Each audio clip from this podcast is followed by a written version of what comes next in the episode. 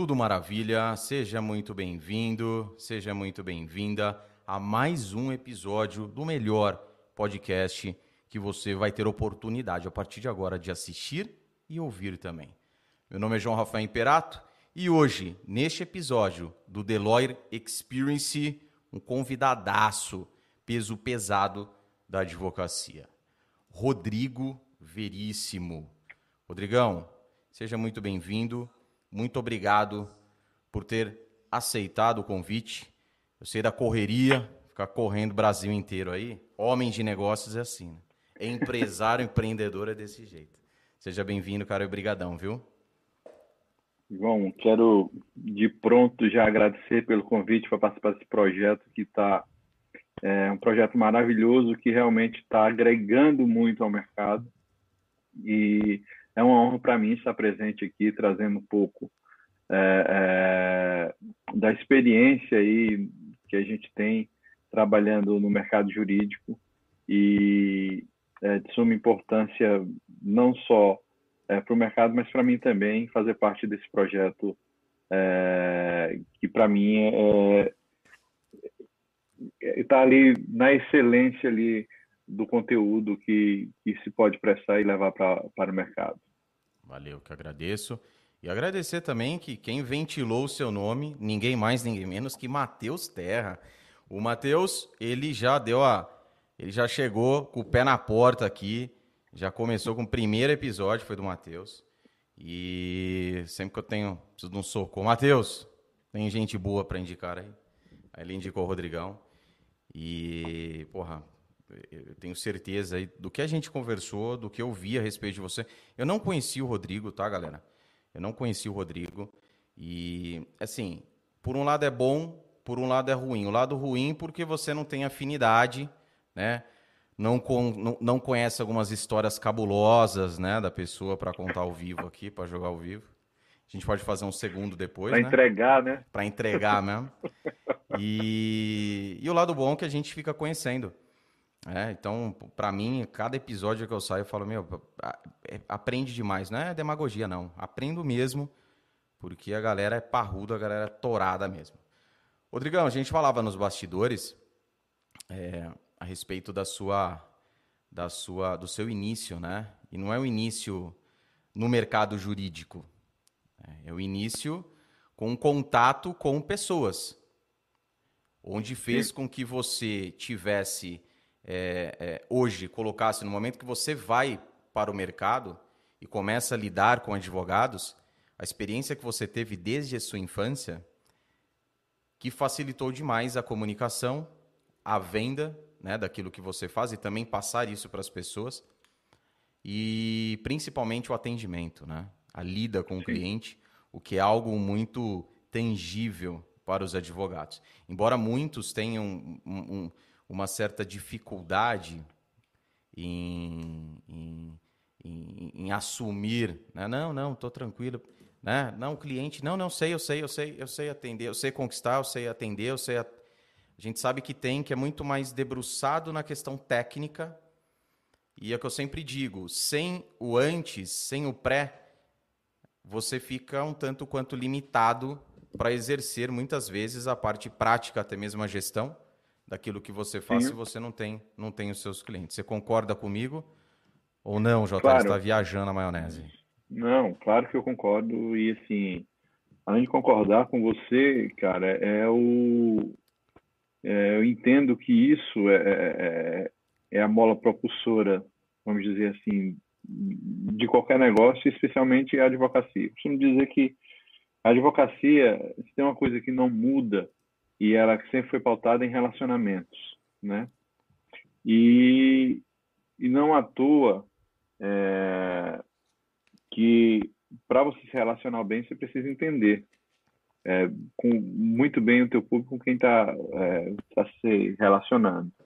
E como você bem colocou aí, as nossas conversas de bastidores, é, eu tenho uma, é, uma experiência que a vida é, me colocou e me deu que, que me trouxe muito isso de base, né? Desde ali dos, dos meus 12, 13 anos, é, eu tenho uma família, a família de, é, sempre foi focada no comércio Eu tinha meu pai, que era muito na parte é, é, é, do comércio de alimentos, tudo, e, e minha, minha mãe, é, que a família toda tinha farmácia no interior da Paraíba, sou paraibano, né? E eu fui criado dentro daquele, vamos dizer, uma palavra que está bem moda, daquele ecossistema ali, né? Eu entendia muito bem. E por ser do interior, tem muito daquela, ah, vou ali, fica aí, e eu ficava realmente.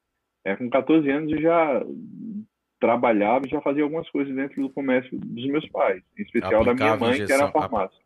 Aplicava injeção na farmácia ou não? Não, não chegava Porra, tanto. Bora tomar uma benzetacil com o Rodrigo. É, não chegava tanto.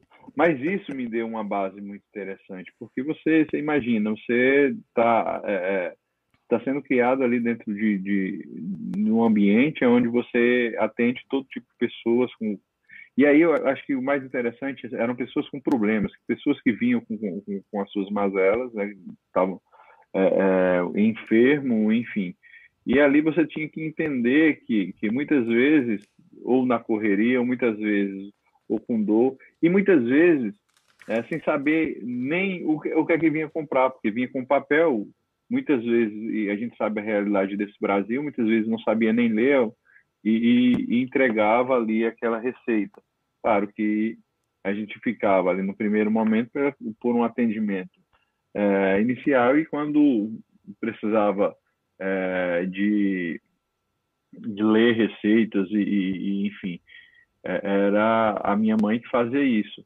Mas aí a gente ficava sempre atento. E aí eu, eu tive acesso, por exemplo, a entender que eu precisava, é, minha mãe precisava ter uma gestão, por exemplo, de, de é, das mercadorias, ou seja, do estoque que tinha, porque você pega medicamentos, ele tem prazo de validade, ele precisa é, é, é, saber do estoque, ele precisava saber qual medicamento tinha maior rotatividade para se fazer uma compra ma é, maior, qual a periodicidade dessas compras, e aí veio muito essa parte de gestão, né? gestão de tempo, gestão, é, essa gestão do estoque me deu muito essa noção de você gerir fluxo de caixa, isso nem sabia o nome. É, Isso lá, eu falar para você, a gente não sabia. Fazia né? Não, precisa disso. Você tinha noção, não, não tinha nomenclatura lá, o conceito do que era, mas já tinha uma noção de que era necessário claro. fazer aquilo. É bem isso aí. Então você ia fazendo, ia, ia, é, era de forma empírica, na unha, né, como popularmente se fala, e isso, sem dúvida alguma, é a minha base, é, que é aí que me fez é, é ter esse start de dizer, não, quero ir para essa área. E, mas a, até então, aí vem outras coisas, porque aí é, a minha primeira formação não tinha nada a ver com isso, né? Outra coisa que eu acho que também me deu, me ajuda muito nessa, é, é nesse leque de informações, é que eu tive a primeira formação na área de, de saúde também, mas mais voltado para, é, eu fiz é, educação física, foi a minha primeira formação. Né? Ou seja, não tinha nada com a área. E aí eu, eu, fiz, tive essa formação porque gostava também de esporte, né? E uma outra peculiaridade, né? Eu sempre, é, eu me considero meio nômade. Mas outra parte da história, é, João Rafael, que você não conhecia.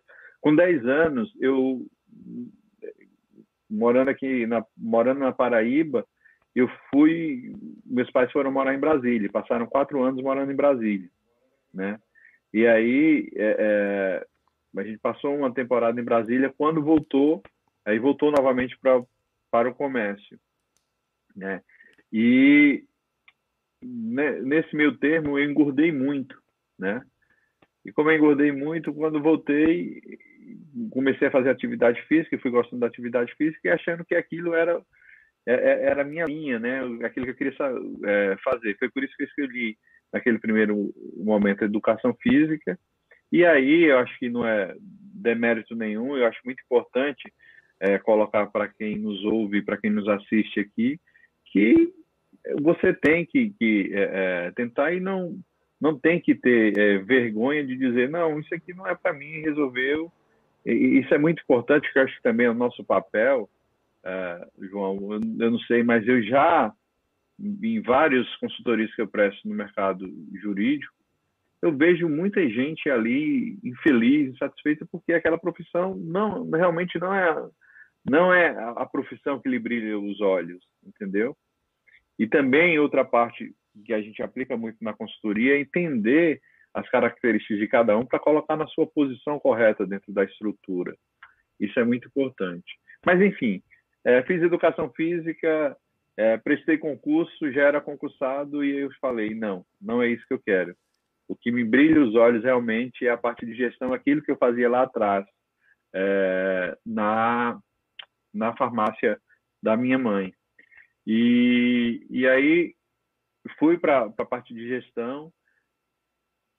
E outra experiência que eu tive lá atrás também me agregou a saber o que, é que, eu, que eu queria fazer agora, que era o meu papel é, é, no grupo de jovens da igreja qual participava, da igreja católica, onde eu era líder, fui líder por um momento ali, tocava, eu sempre toquei instrumentos.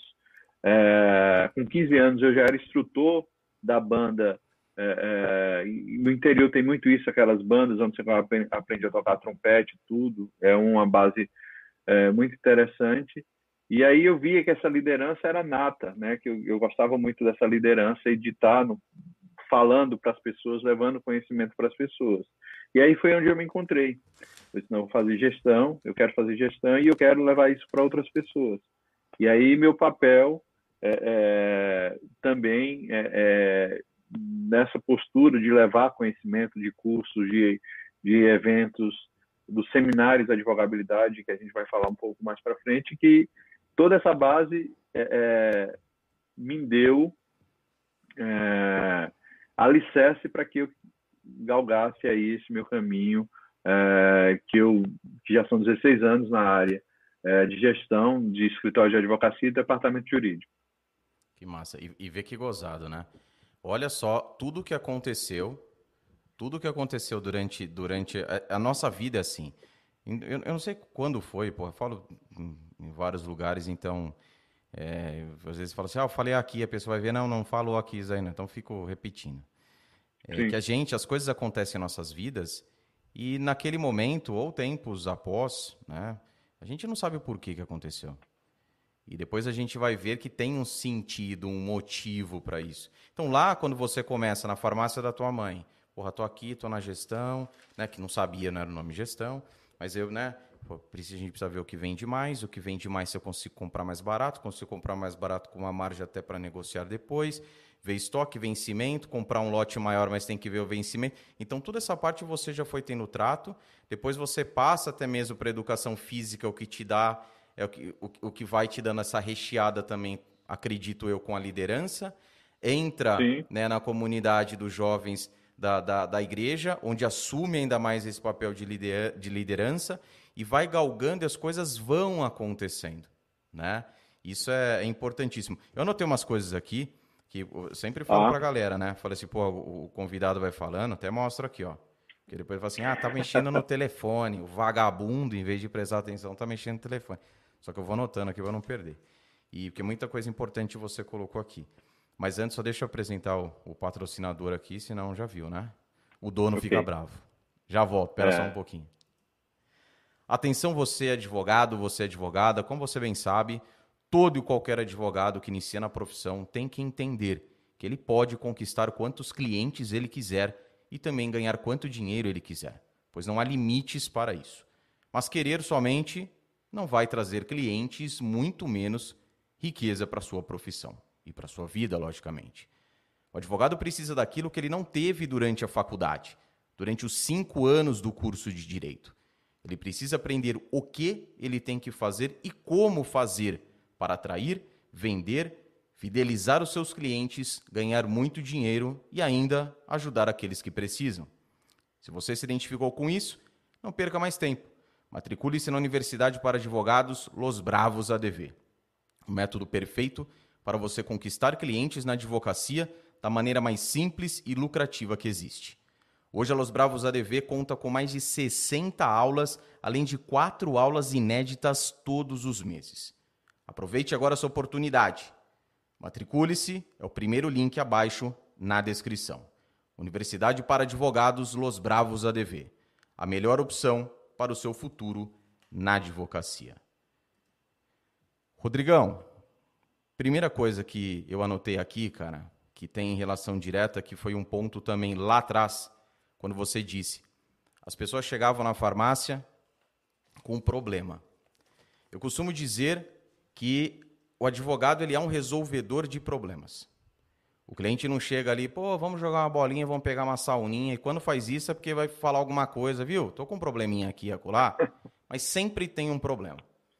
O advogado ele tem que ter isso muito claro. Isso devia ser um ponto, de botou o pezinho no primeiro dia do curso de direito e falar, você sabe você vai sair daqui e você vai ficar resolvendo bucha de todo mundo que precisar de você como advogado, da tua área de atuação, assim por diante.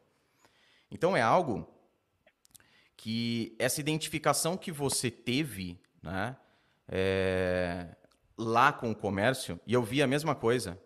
Seja, no, no, às vezes a gente associa muito o problema com algo relacionado à saúde, como no caso a farmácia. Só que eu, até eu, eu, brinco, né? Se você é um corredor e você precisa de um tênis novo para correr agora, se Deus quiser, né? Nesse fim de ano vai ter a, a, a, a maratona de São Silvestre, e a pessoa veio falando, se Deus quiser, fala assim, puta, ele corre a maratona. Fih, se eu sair daqui, correr no quarteirão, já morro. Eu não chego nem a completar uma, uma, uma, volta no quarteirão aqui. E, mas quando ele vai até a loja para comprar um tênis, ele está com problema. Porque ele precisa resolver Sim. aquilo, comprar aquele tênis, né? No nosso exemplo aqui, só para ficar claro para as pessoas não entenderem que o problema é só relacionado, muitas vezes, a, a, a questões de saúde. Né? A fome, quando você está sentindo, é um problema que você tem. Porra, eu preciso comer. Né? Uma pessoa, por exemplo, com é, diabética que precisa se alimentar, enfim, insulina, lá, lá, lá. É um problema aquilo lá para ela, enfim. Sim. Mas, pergunto, é algo que você, é, no seu trabalho, você. Isso fica claro que há uma dificuldade ou o público que você lida, para eles, é muito claro que eles são resolvedores de problemas? Então, é... eu te confesso que grande parte das pessoas não entendem isso é, muito claramente. Né? Eles resolvem problemas, mas é comum, por exemplo, e aí você sabe muito bem, ouvir, é, é, e você já tem, certamente você já ouviu muito, a seguinte frase: Putz, mas esse problema é um. É, é, esse cliente, putz, mas esse cliente aqui é muito chato, cara. Só me liga com problema. Como se isso fosse ruim, cara. Né? Cliente com problema é a melhor coisa do mundo para advocacia. Né? Então, assim, aí eu falo, olha, tem cuidado. Você tem que ter cuidado especialmente com os clientes que não te, tão, que não te trazem problema. Com os clientes que não, tão, que não estão te ligando. Né? Porque esse falta pouco para ele sair da tua carteira de cliente. Sim. Clientes que estão te trazendo problemas são os melhores clientes que você tem. Agora, cabe, cabe você ver. Então, é, as pessoas, e em especial os advogados, eles não entendem, embora é, muito claramente, que isso é uma coisa boa, né? Que é, a função dele é realmente de resolver problemas. E aí eu coloco, é, inclusive nas minhas palestras, é, que um livro que, que eu indico sempre é, e que muita gente, eu costumo dizer até que se fosse um livro de um de um autor americano, ele seria um best-seller. Mas é um livro tão simples mas que traz tanto conteúdo para que você entenda a importância do problema, é um livro do Roberto Chianiachik, tá? Que chama-se Problemas Oba. Cara, você cara, falou em problema, só dá uma pausa. Você falou em problema, juro, cara, juro. Quero que essa transmissão caia agora, se eu estiver mentindo. Mas você falou nisso, foi um livro que veio à minha cabeça. Eu tenho esse livro. É um capinha amarela, Sim. né? Escrito Problemas é. Oba. E tem o Oba, isso. fica mais em evidência. Né? Exatamente, né? exatamente. Mas Cara, é, é, é, é para você ter a real clareza da importância dos problemas no dia a dia dos negócios, leia esse livro. Porque ele muda toda a, a, tua ideia. Você começa a enxergar, por exemplo, a uma possibilidade. Você, é, é, é, é, engraçado que quando você lê, você sai assim. E, e todo empreendedor já tem isso meio que nato em você. Você vai almoçar no restaurante, se a partir do momento que chega o, o, o até mesmo na recepção do restaurante, até o, um, um garçom que vem te atender, você já fica identificando ali coisas que podem ser melhoradas. Aquilo são problemas.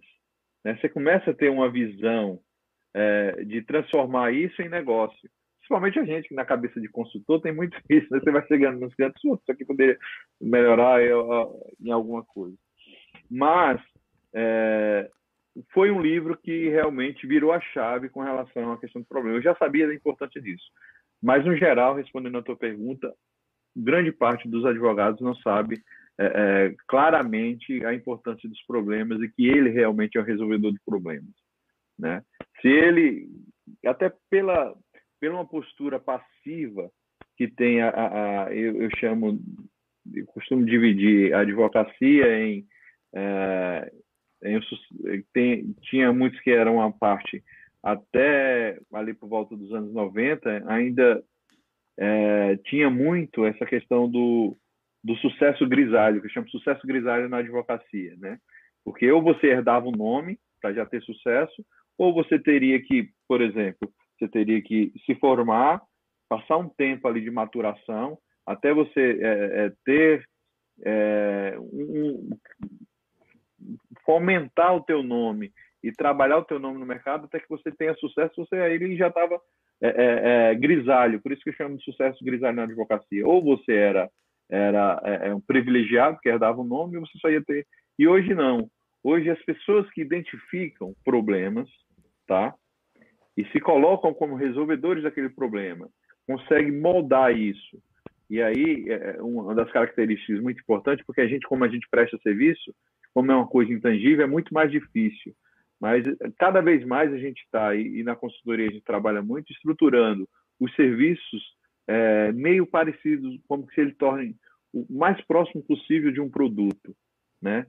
E isso fica muito mais claro para quem você está levando é, é, esse serviço, é, de como isso pode ajudá-lo. Então, assim, esses jovens que estão entrando no mercado, e aí uma coisa que você falou lá atrás que é importante, a academia não forma advogados, né? Por isso da importância do teu patrocinador aí, né? Porque a academia não forma advogados, né? Ele forma em direito. Bacharel ele não forma direito, em né? advogado. Né? É. Cinco então, aninhos lá assim, um diplominha não... vagabundo de bacharel em direito. Pois é. Você ainda tem grande parte que vai ali para se formar e tentar um, um, concurso público depois, né? Mas não forma para que não, não tem uma formação para que você tenha essa percepção que problema identificar, que você identificar um nicho de mercado, identificar um problema e se colocar como resolvedor daquele problema ali. Aí você vai ter sucesso, né? Não tem. E isso muito se deve à, à, à falha, né? No, num quadro ou, ou de, de, cadeiras ou de matérias que você vê ali na faculdade que não te formam para isso. E eu, eu vou além, tá? Eu acho que isso, por exemplo, o empreendedorismo, é, a, a, gestão financeira, tudo isso teria que vir, inclusive, no ensino básico. Eu não, eu não coloco tanta culpa na faculdade, não. Acho que a faculdade deveria pensar mesmo em negócios mesmo, tá bom? Porque direito, negócio. E aí vamos deixar é, é, é, aquela questão do medo de se falar que a, que, que a advocacia é um negócio. Né? Se você não tratar como tal, você está fadado ao fracasso. Então, parte disso aí. Mas, em resumo, para responder a tua pergunta, não. Nem todo mundo tem claramente que é resolvedor de problemas. Essa é, é, outro que você foi falando aqui, eu também fui imaginando a história do, do restaurante, né? É interessante que quem tem essa. E é, e é, legal conversar, porque não é todo mundo que tem essa visão do empreendedor. E muitas pessoas confundem né, o empreendedor com o empresário. Eu acho, inclusive, que, que são palavras sinônimas. E palavras ainda que uma vem, ah, antes para ser empresário eu preciso ser empreendedor, enfim. É... Mas quando eu converso com gente que tem esse espírito, qualquer coisa que você veja, você fica, e pelo menos eu sou assim, eu vejo a coisa e fico exatamente, cara, tem, tem uma lacuna ali que dava para fazer tal coisa. Tem desse jeito, daria para fazer. Porque às vezes você fica, não sei se acontece com você, mas às vezes eu vejo o negócio e fico meio puto. Falo, como é que a pessoa não está conseguindo enxergar? Até mesmo com os advogados. Meus alunos sabem disso. Sim. Se tiver alguém aqui, se manifestem. Porque na, na, na nossa comunidade lá do, do, do, exclusiva dos alunos, porra, tem dia que eu sou, sabe, pego no pé mesmo. você falou outra coisa que é pura realidade, né, do, do, do sucesso grisalho. E eu falo o seguinte para a galera: hoje nunca foi tão simples e barato se tornar conhecido. Se a gente for comparar, e não vamos tão, né, não vamos voltar tanto assim, mas você disse década de 90. Né?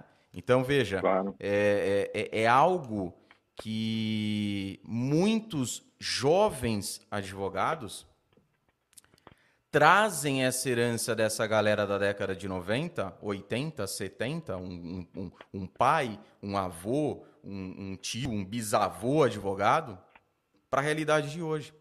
E não Sim. vai funcionar. Não vai funcionar. Certo?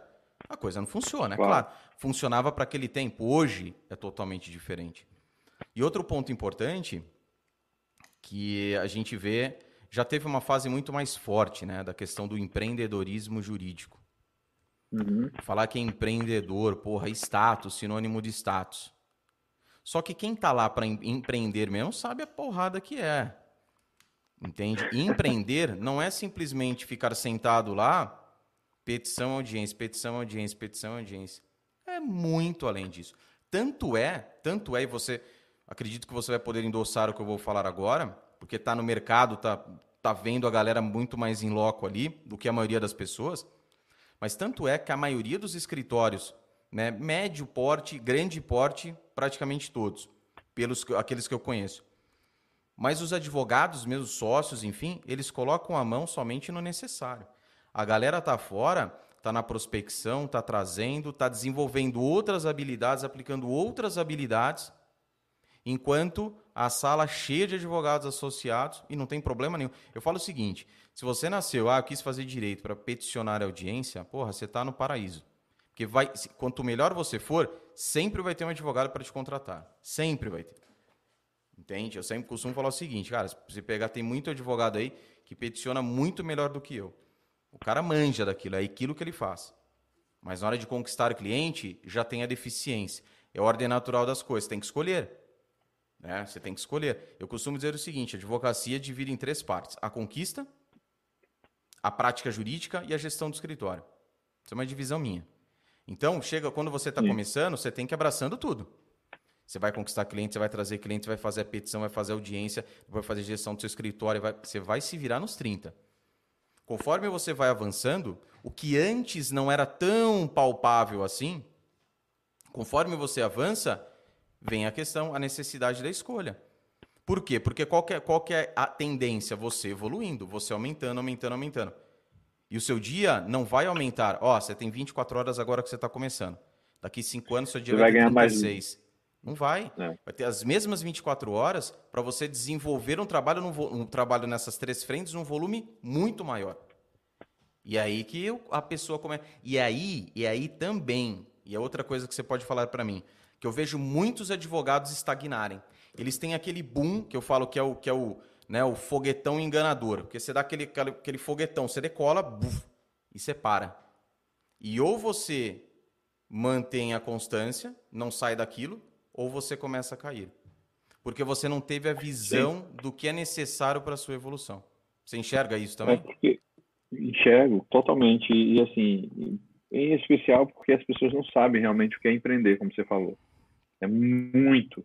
Tem outra palavra que, que eu, eu gosto de falar que as pessoas também não entendem o que é, que é parceria. Né? Empreender e parceria está bem ali. É, as pessoas não, não entendem bem. Acham que parceiro é você fazer amizade. Ah, eu tenho um fulano de tal, cadê um parceiro? Não, cara, parceiro tem que trazer negócio para dentro de casa. Exatamente. Não, não, não, é isso. Então, empreender, você costuma dizer, eu, eu vejo muita gente falando, ah, eu vou empreender porque eu estou trabalhando demais. Isso, meu amigo, esquece. Se você for empreender, você vai trabalhar o dobro. O dobro. No mínimo. É, no mínimo. No mínimo, porque assim, cara, ah, não aguento mais aquele escritório, porque tudo. Então, esquece. Se você está achando que você vai montar o teu escritório para trabalhar menos, esquece. A não sei que você tenha muito dinheiro, que aí você já entra, você já monta uma estrutura, já contrata ali é, é, os advogados ali para te fazer a tua parte é, é, é, de produção, né, técnica, e aí você vai ficar ali só pensando estrategicamente. O que, o que, pelo que eu vejo até hoje no mercado, é muito difícil, a não ser que você herde o nome. E que você. E mesmo herdando o nome, não tem ninguém ali acima de você e vai fazer o teu. Né? É quase impossível essa pessoa entrar assim. Então, primeiro, você vai trabalhar muito, cara. Você vai ralar muito, vai tomar muito na cara, você vai ter muito revés e, e assim. E, e por isso que aí você chega, você consegue até se manter ali em certo momento. Quando você chega num pico ali, que você nem é tão pequeno, ou seja, você não é nem tão artesanal como era ali no início, e você começa você chega a um momento que é preciso você se profissionalizar um pouco mais, é aí onde tem a quebra.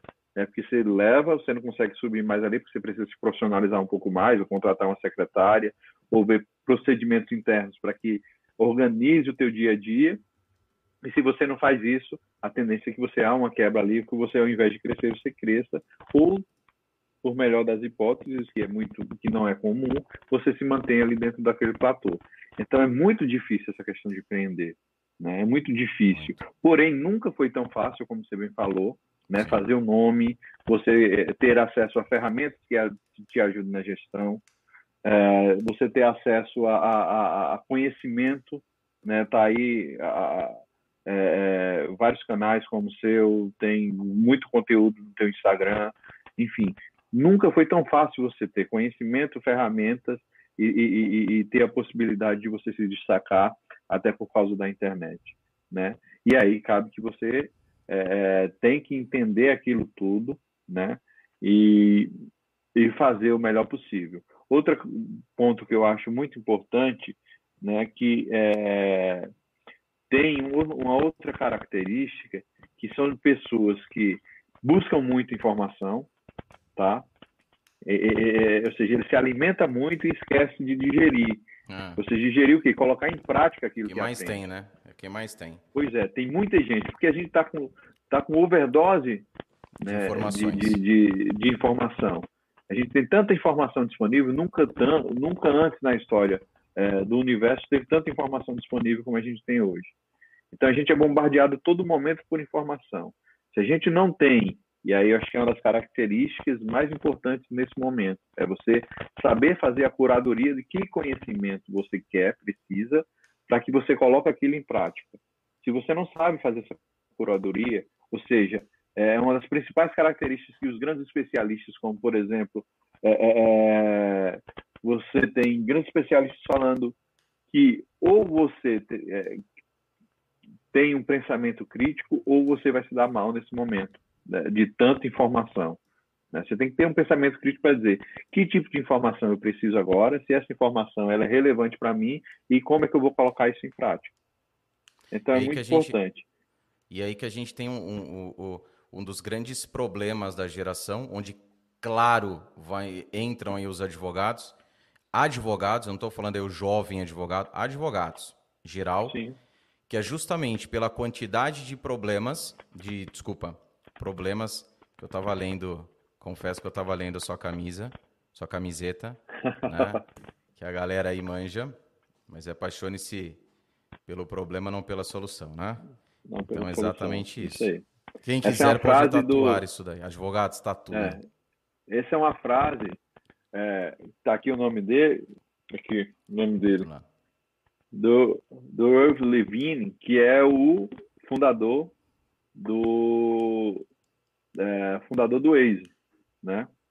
Então, é o cara, eu peguei essa frase dele, ele deu uma entrevista a, a, ao Pedro Bial, eu peguei essa frase dele e digo, cara, isso merece um, uma camisa e merece estar em destaque é, é, é na, no meu espaço de trabalho.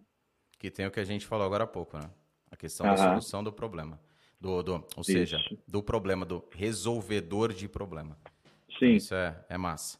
Mas voltando no, no, no assunto, é, no que a gente estava falando anteriormente, então é a quantidade muito, muito, muito, muito grande de informações. Não há realmente a curadoria, a pessoa não consegue filtrar pelo volume e o pior de tudo é a dispersão naquilo que consome. Né? Então, além, além da pessoa, do, do, do profissional, do advogado, consumir, consumir cada vez mais conteúdo, ele ouve o Chico falar uma coisa, o Toninho falar outra, o João falar outro, o Rodrigo falar outro, o Matheus falar. E ele não sabe falar assim. Cada um tá falando uma coisa diferente. E ele já fica, ele já tá perdido. Ele já tá sem direção. Ou ele precisa avançar, que ele estagnou, mas aí, mesma coisa. Ele fala, e agora, para onde eu vou? Quem que eu vou seguir? O que é que eu vou falar? O que é que eu vou fazer? E geralmente, nessas situações, o que acontece? Geralmente, o que acontece? Quem entrega o fácil, o atalho, sai na frente. E a gente vê bastante disso por aí. As promessas é. feitas de, de, de somas que você pode ganhar em pouco tempo, e eu do outra ponta falando que não, falando assim, ó, é o seguinte, é simples, Mateus fala muito isso, é simples, mas não é porque é simples que é fácil. Entende? E a pessoa fala assim, Sim. assim, aí, se o cara tá falando que é difícil, então, velho. Ah, não, o outro lá tá falando que é fácil, que em dois, três meses eu, ah, eu vou lá no outro. Ah, vou ficar aqui? Você tá louco, eu vou no outro. É, tenho uma frase que, que, que também está nessa linha aí do que você falou, que eu, que eu sempre coloco nas minhas palestras, que é, é e aí eu, quando falo do, do, do, mercado jurídico, como falo tudo, que eu tenho uma visão, é, é, embora otimista, mas sabendo da realidade que, que, que, não é fácil, eu costumo dizer assim, olha, é, não é fácil, mas é possível, tá? Não é fácil, mas é possível. É possível se você entende, você, você entende é, onde você está, aonde você quer chegar e que ferramentas você precisa para chegar é, é, na, naquele ponto que, que você vislumbra e que você deseja. Mas é, é, é bem isso, cara. É, o, o Matheus é, é, um grande exemplo, né? E aí, só para contar como eu conheci o Matheus, no, no, no seminários Advogabilidade, e a gente estava falando, e foi através de uma dupla que você conhece muito bem, que eu chamo as Meninas do Rio, que é a Célia e a Cristina, né? É, que eu chamo as Meninas do Rio, que são queridas demais. E aí a gente estava rodando o país com o seminário de advogabilidade e foi quando a gente, é, através de um contato, a gente começou a se conhecer e ficou é, ali planejando de levar o seminário para o Rio. E foi aí no seminário de advogabilidade que eu conheci o Matheus. E depois a gente fez, já fez eventos juntos, já, fez, já levamos cursos para o Rio de Janeiro.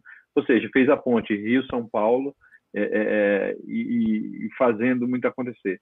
Mas, em especial, eu desse trio que eu falei, da Cristina, da Célia e do Matheus, eu falo da importância do papel dele na advocacia, não só a advocacia do Rio de Janeiro, como a advocacia nacional, como também a sua importância. É de trazer uma realidade, a realidade é essa que é, de não vender facilidades, eu vejo muita gente aí, cara, que não tem um cliente dizendo que tem a fórmula do sucesso da advocacia. Sim. O cara nunca advogou dizendo que tem as estratégias mais, é, é mais ou menos. Ou seja, o, o cara não sabe nem se comunicar, porque ele se, ele, se comunica pra, pra, para advogado achando que está falando com o cliente dele, quando na verdade, advogado no máximo vai ser um parceiro dele. Exato. Então, assim, esse, esse trio tem uma importância muito grande, como você tem, e por isso que eu parabenizo e, e, sempre estou disponível para fazer é, é, momentos como esse, de levar é, é, uma luz a quem, quem está no meio de tanta dificuldade, porque não é fácil, né? Sim. Mas que é possível, sim. Então, parabéns para você mais uma vez e, e, e para esse trio que, que, através dessa parceria, também é, fez o link com você para que eu estivesse aqui hoje. Maravilha. A Célia vem no último dia. Tô te pegar o calendário aqui. O Matheus, o Matheus é, já passou, o Matheus foi, foi o que estreou. E a Célia vem dia 26, 26 do 2, 8 horas da manhã. Se eu não me engano, é a última quinta-feira do mês. Então fiquem ligados aí. E, cara, e essa, essa questão no ponto que você toca, da, do que a gente vê. O que a gente vê hoje em dia é, assim, são uns absurdos e eu costumo dizer o seguinte: falou, meu, se o advogado está fazendo isso para os colegas, vendendo isso para os colegas, imagina o que não faz para o cliente. Né? Sim. E a gente sabe aí a, a, a, as barbáries que deve ser. Então, vendendo. É aquela coisa, né? É a imagem que você coloca que você quiser, as pessoas se vislumbram, as pessoas, nossa, que lindo, maravilhoso, ainda mais quando você vem com um discurso que aquilo é fácil, aí não tem, não tem, é, né? Não, é, o, o, importante, por isso que eu me cerco de pessoas ali, bicho, preto no branco, entende? Eu não, eu, eu, eu já tive é, situações de, de, de, convites de advogados, direct, WhatsApp, sabe, fazendo propostas, inclusive falando, cara, é muito dinheiro, é muito dinheiro, mas, cara, não vai. Entende? É, é um absurdo, assim. É um absurdo. E, enfim, mas pessoas, né, cara? O ser humano é, ser humano é zica. Sim. Acho que todo, todo, acho não, todos nós somos falhos, todos nós temos falhas. Com certeza, todo mas mundo tem falhas, tem... né? A gente, a gente erra, mas nesse ponto, nesse ponto é é complicado, cara. É complicado. Dinheiro, que foi até a, a citação da minha monografia, né? É tão velho que é monografia, né? TCC. E que foi, se você quer conhecer o caráter de um homem, dê poder a ele. E o poder também pode ser em forma de dinheiro. Então é, é, complicado demais. Mas enfim. Rodrigão, tem outra coisa, cara. Outra coisa que é massa. A galera acha assim, o Rodrigo, ele, o Rodrigo ele não é advogado. E antes, e antes de eu entrar na, no, na, na minha pergunta, é o seguinte: você vai lá, você faz educação física, falar, bichão, pô, educação física, ficar shapeado aqui. Pô, não é educação física. Aí você vai para administração, é isso? Isso. Faz a faculdade de administração. E a pergunta que não quer calar: por que não direito? Foi algo que nunca te disse. Então, é porque o direito veio depois. É porque o direito, o direito veio, depois. depois. Veio depois. E Mas aí, você não chegou a cursar falar... direito. Não, é, não, aí o direito veio como uma possibilidade que, eu, que não concluiu. E eu vou te falar como foi. É, quando eu fiz administração é, e depois administração em marketing após pós-graduação, é, eu já, já estava, já estava, já conseguiu vender umas consultorias ali. E, e aí, como eu vinha do, de educação física, né? Então foi administração em marketing esportivo, a consultoria estava mais focada e a gente já estava. Quem conhece São Paulo, especialmente a Zona Leste, conhece o Clube Esportivo da Penha. E aí a gente já estava prestando, a gente fez é, uma consultoria e a gente já estava, com um amigo, a gente já estava prestando algumas consultorias. E aí, é, ainda dentro do, da área, eu conheci um, um amigo que, é, que se tornou amigo e consultor, né, que, é, que me, me fez um convite. Eu falei que estava prestando consultoria. disse, Rodrigo, tem um. Me passa teu contato que talvez eu acho que tem uma possibilidade para você. Eu disse, ok, mas ele era consultor e eu fiquei, eu fiquei imaginando, ok, se, esse, se é um trabalho tão bom, por que, que ele não faz? Né? Só que ele era noivo, ele, quando eu, e depois eu vim entender, ele era noivo da, é, da, da Juliana, que era sócia do escritório de advocacia, né?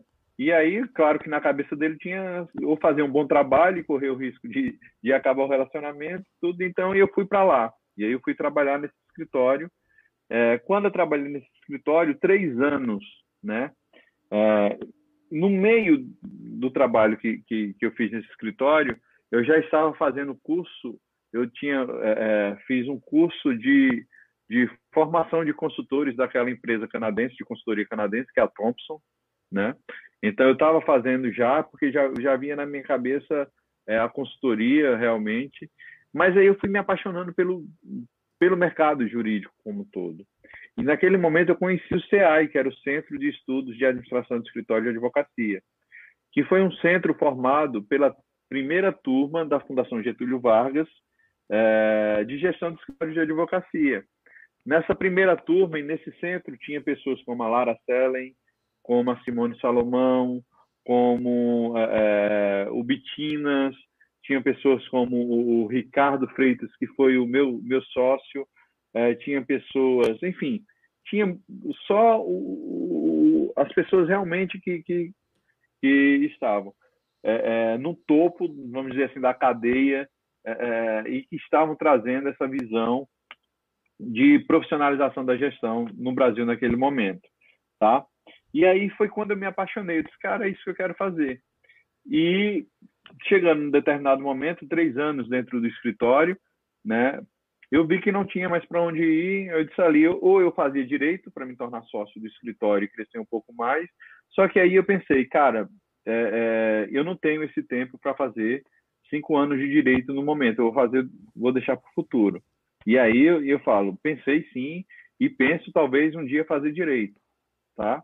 Mas aí vieram outras prioridades, eu não deixei. E aí quando eu saí de lá, junto com o Ricardo Freitas, que já era diretor do CEAI, eu montei a primeira consultoria. O Ricardo, é, é, é, é, uma pessoa que eu posso te passar o contato dele também, que tem uma, cara, tem uma história que, que vai dar um podcast.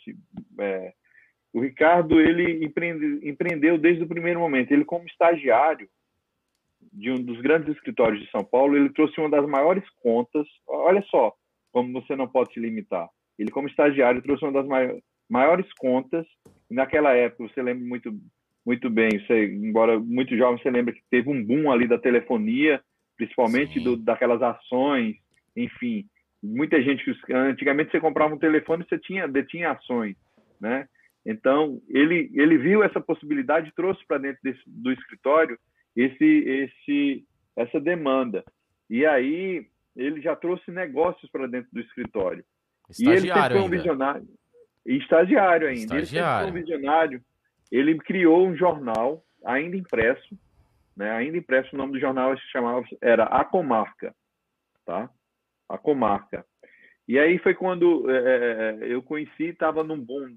E aí teve aquela bolha da internet, ele mudou, ele, ele fez a transição do jornal A Comarca para o online, só que naquela bolha da internet ele acabou que o negócio dele e da comarca veio a ideia de, de, de, fazer a primeira consultoria, que foi a minha consultoria com ele, que era a marca.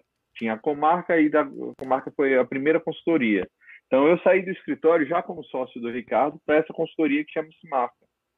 E aí a gente trabalhou ali por volta de mais três anos e ele saiu da consultoria, ele não é mais meu sócio hoje, não foi porque a gente brigou por nada, foi porque ele recebeu um convite de um grande, dos maiores escritórios do país para ser é, diretor de inovação e comercial, justamente por essa visão é, fora da caixa que a gente já tinha dentro da consultoria. Ele, é como era advogado. Ah, advogado, advogado.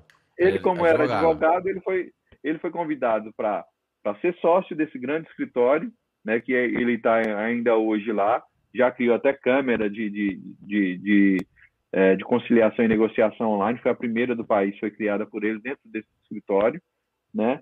E aí ele saiu da consultoria justamente com isso. Foi quando eu continuei com a minha consultoria e veio o conceito, ou seja, fruto do trabalho que eu fiz durante esses é, é cinco, seis anos de consultoria, né, que eu já estava prestando consultoria para o país inteiro, foi é, eu dei o um nome a essa metodologia que chama-se advogabilidade. E aí a minha consultoria passou a ser advogabilidade, tá? E, e foi, foi nesse né, nessa loucura que, que foi a minha vida. Eu saí de, é, de um bacharel em, em, educação física, fui fazer administração e marketing.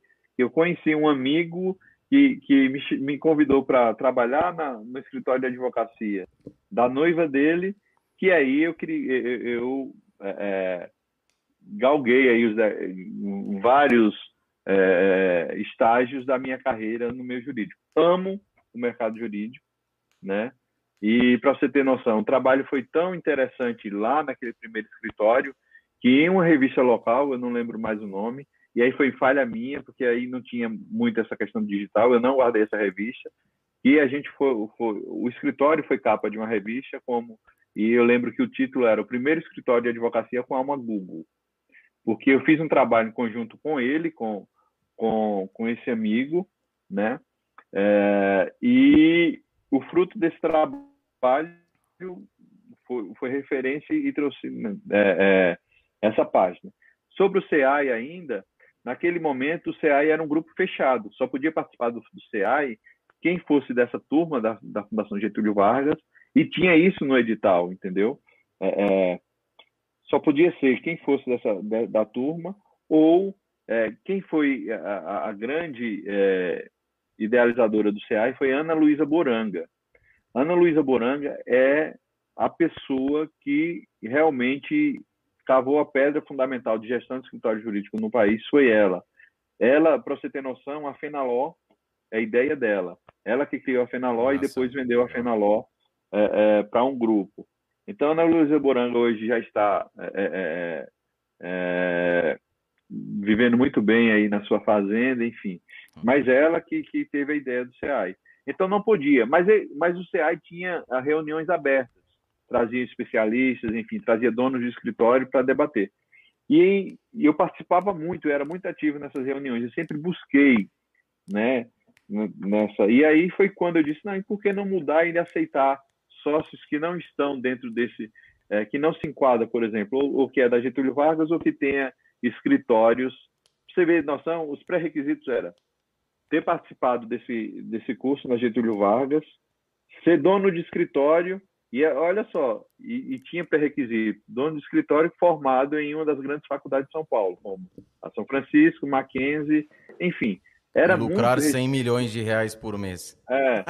E aí foi quando eu comecei a, a frequentar e dizer, olha o que, é que a gente está fazendo, olha a capa dessa revista aqui que a gente fez. Os caras abriram os olhos que tinham outras pessoas fazendo outras coisas. Aí foi quando me aceitaram. Por coincidência, é, salvo engano, dois anos e meio depois, eu me tornei diretor do CEAI. Então, isso foi a minha história, como eu entrei aqui no mercado jurídico, um mercado que eu amo, e eu, eu digo a você, é, nessa loucura toda, não fiz direito, porque viajando o país inteiro prestando consultoria, não tinha como, não, ainda não tem curso online de, de direito, né? Ainda. E não tinha como eu prestar, é, ainda. E eu falo ainda porque, olha... A briga tá grande, a briga tá grande. Tá grande. Rodrigão, falar uma coisa para você, cara. É, é, impressionante, cara, é inspirador, logicamente. Ah, eu, eu falo, cara, nada acontece na vida das pessoas sem dedicação, sem ir lá fazer, pagar o preço mesmo para a coisa acontecer. Tomadas de decisões. Veja, você chega no momento onde você fala, cara, tô aqui, gosto de mais escritório. A chance que eu tenho para crescer é cinco anos do curso de direito. Mas se eu fizer esse, por mais que você queira, pô, eu gosto demais aqui, quero ficar aqui, mas não dá, eu, né, vou aproveitar outra oportunidade e tudo, né, a coisa vai meio que na incerteza. Que é outra coisa que, que a galera quando começa, né, um, um negócio, um escritório, cara, você está jogando suas fichas. Você não sabe Sim. se vai dar certo ou não. Não é porque teu escritório é bem localizado que vai encher de cliente. Não é porque você anda bem vestido de carro importado que você vai conseguir trazer cliente para o escritório. Sim. Então é, é, um jogo onde muitas pessoas acabam se milindrando, dando passinho para trás, continuam ali no corporativo, continuam na, na, na, advocacia associativa, e problema, repito, problema algum nisso. Mas problema Como? quando não tem essa frustração, esse medo. Não, nem frustração, é o medo de você, mas será que vai dar certo? E é pagar o preço mesmo. E coisa que, apesar, hoje em dia, com a quantidade de ferramentas, a simplicidade das coisas que nós temos quando comparamos. Pô, a gente está falando de décadas, certo? Sim. Quase, quase duas décadas aí operando isso, uma década e meia. Hoje, é mesmo assim, você encontra muito menos pessoas arrojadas, corajosas, do que você encontrava lá. Eu lembro que quando eu saí do corporativo, você está no corporativo, empresa grande, cheio de benefício, que a empresa, sim, você sabe, né? Porra, a é. empresa é. te pega pelo benefício. O salário nem tanto, mas, porra, puta planão de saúde, verrão estourando, né? Planinho odontológico, PLR, da, da, da. Então, assim, uma coisa. Quando eu saio de lá, eu decido falar, bicho, eu vou. E fui assim, com cagaço, confesso. Tanto é que de cara a coisa não engrenou, não. E quando eu saio de lá, várias e várias pessoas. Cara, queria ter sua coragem. Pô, você é corajoso. Era coragem, coragem, coragem. Porque não é fácil a sua tomada de decisão. E quanto mais tempo você deixa para decidir, o que vai acontecer na sua vida, ela vai mudando. Você casa. Lá vai, quando você era solteiro. As responsabilidades aumentam. Né? Aumentam. Você casa, aí você já dá aquela segurada. Aí nasce o primeiro filho, nasce o segundo. Aí, aí você vai ter Aí, aí começa a dependência, fala, puta vida, agora não dá mais. Agora não tem como. Agora eu tenho que, agora eu tenho que fazer a coisa girar para quando eu tiver com uma segurança financeira, por exemplo, eu possa fazer aquilo que eu não fiz há 20 anos. E é muito maluco isso. É. Então, o um momento onde a galera vai, aproveita, fa tá fazendo estágio, você falou do Ricardo, porra, já pega, já faz, já vai para cima, aproveita a oportunidade. Porque é isso, cara. É isso, oportunidade a gente vai criando, a coisa vai acontecendo. E assim, você falou da, da, dessa, desse, dessa, dessa paixão né, por aquilo que você faz. E aquilo que você faz dentro do direito, na, é assim, por, uh, vamos voltar na divisão feita. Tem gente que vai gostar mais da, da questão da conquista. Porra, sei lá, se atrair o cliente, utilizar todas as ferramentas que você tem, traz o cliente, vai converter esse, esse prospecto, desculpa, esse prospecto em cliente, vai fidelizar, né? É o RP do escritório, é relações públicas, traz ele para cá, tarará, vai, né? Vai, vai. Já tem o outro não. Tem o outro que curte o quê? É a petição, fica sentado na sala dele peticionando, consulta aqui, tá na sustentação oral, audiência. E tem o outro que é parte o quê? Mais a questão administrativa, que é a gestão do escritório que ele vai lidar ali dos associados, vai cuidar da entrada, o que tem de grana, o que não tem. E aí o que acontece? Quando ele volta, que tem sentido logicamente com o que você disse, quando, que até quando o Ricardo, advogado, ele entra como sócio de um grande escritório, porra, o que, que os sócios viram no cara? Falou, bichão, peraí, olha o tamanho desse nego. Ele faz o que a gente não vai conseguir fazer. E aquilo que ele faz, cara, vai fazer decolar o nosso escritório ainda mais. Então, ele, eu acho Sim. que o Ricardo hoje em dia não faz uma petição, não deve fazer uma audiência. Ah, a parada dele é tempo, totalmente outra. E é um advogado. Olha, olha a importância que tem né, você se identificar. E aí a gente volta em algo que você disse lá atrás, lá no comecinho da transmissão.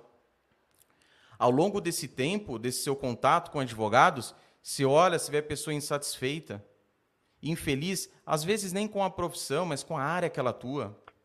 E ela está naquela área porque falaram para ela que é uma área que dá mais dinheiro. Ela está advogando de um jeito que ó, esse é o jeito correto de fazer. E o tempo vai passando, como você falou, também as responsabilidades vão aumentando. E a pessoa é Sim. é engessada naquilo. Pô, eu não posso, eu não posso mudar, porque eu fiz uma. Eu já cheguei a ouvir de advogado chegar para o cara e falar para ele: Fala, bicho, muda. Ah, cara, mas eu fiz duas pós na área. Fala, bicho, e daí, cara? Você vai arrastar isso daí durante quanto tempo? E quando chega vai nessa. Ser infeliz, nunca vai ter. Exatamente. Pô, eu lembro, eu falo pra galera, eu conheci um advogado criminalista, 15 anos de advocacia criminal. O cara simplesmente não quero mais. Hoje é advogado tributarista. Um baita advogado tributarista. Eu não quero mais é, o criminal. Cara, porque é, é, essa questão, na consultoria a gente faz muito isso, né? É, você identificar as pessoas certas para para é, é, assumir as atribuições e, e colocar é, em, em, em, departamentos ou, ou áreas chaves, né, de acordo com as características de cada um. Você ter noção, eu já presenciei, é, é eu até estava falando essa semana, ontem, para um grande amigo também que é, é uma pessoa excelente, que é o André Cabral, lá de João Pessoa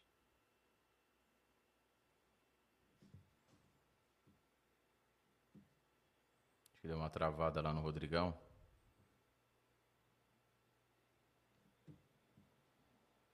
Esperar o Rodrigão voltar aqui, galera. Uma travadinha lá. Enquanto isso, deixa eu aproveitar deixa aqui. Ó, se você ainda não é inscrito aqui no meu canal no YouTube, inscreva-se, tá? Não vai doer o dedinho, não. Você que está assistindo, seja ao vivo, seja na reprise, tá aí, ó. Inscreva-se no meu canal, compartilhe também com seus amigos. E Instagramzeira também, ó. Instagram, tudo JR Imperato, ó. JR Imperato, JR Imperato, para facilitar a tua vida aí. Vai lá no Instagram, coloca lá na busca, não precisa nem colocar arroba aqui, nem sempre que a gente fica colocando arroba aí. Mas coloca lá JR Imperato, botãozinho azulzinho, me siga e tanto lá quanto aqui no YouTube, você ative as notificações, que é importante, porque tudo que tiver novo, tanto o Instagram quanto o YouTube vai te notificar, vai te avisar. Voltou, Rodrigão? Voltou sim. Está me ouvindo? Bora, bora, bora.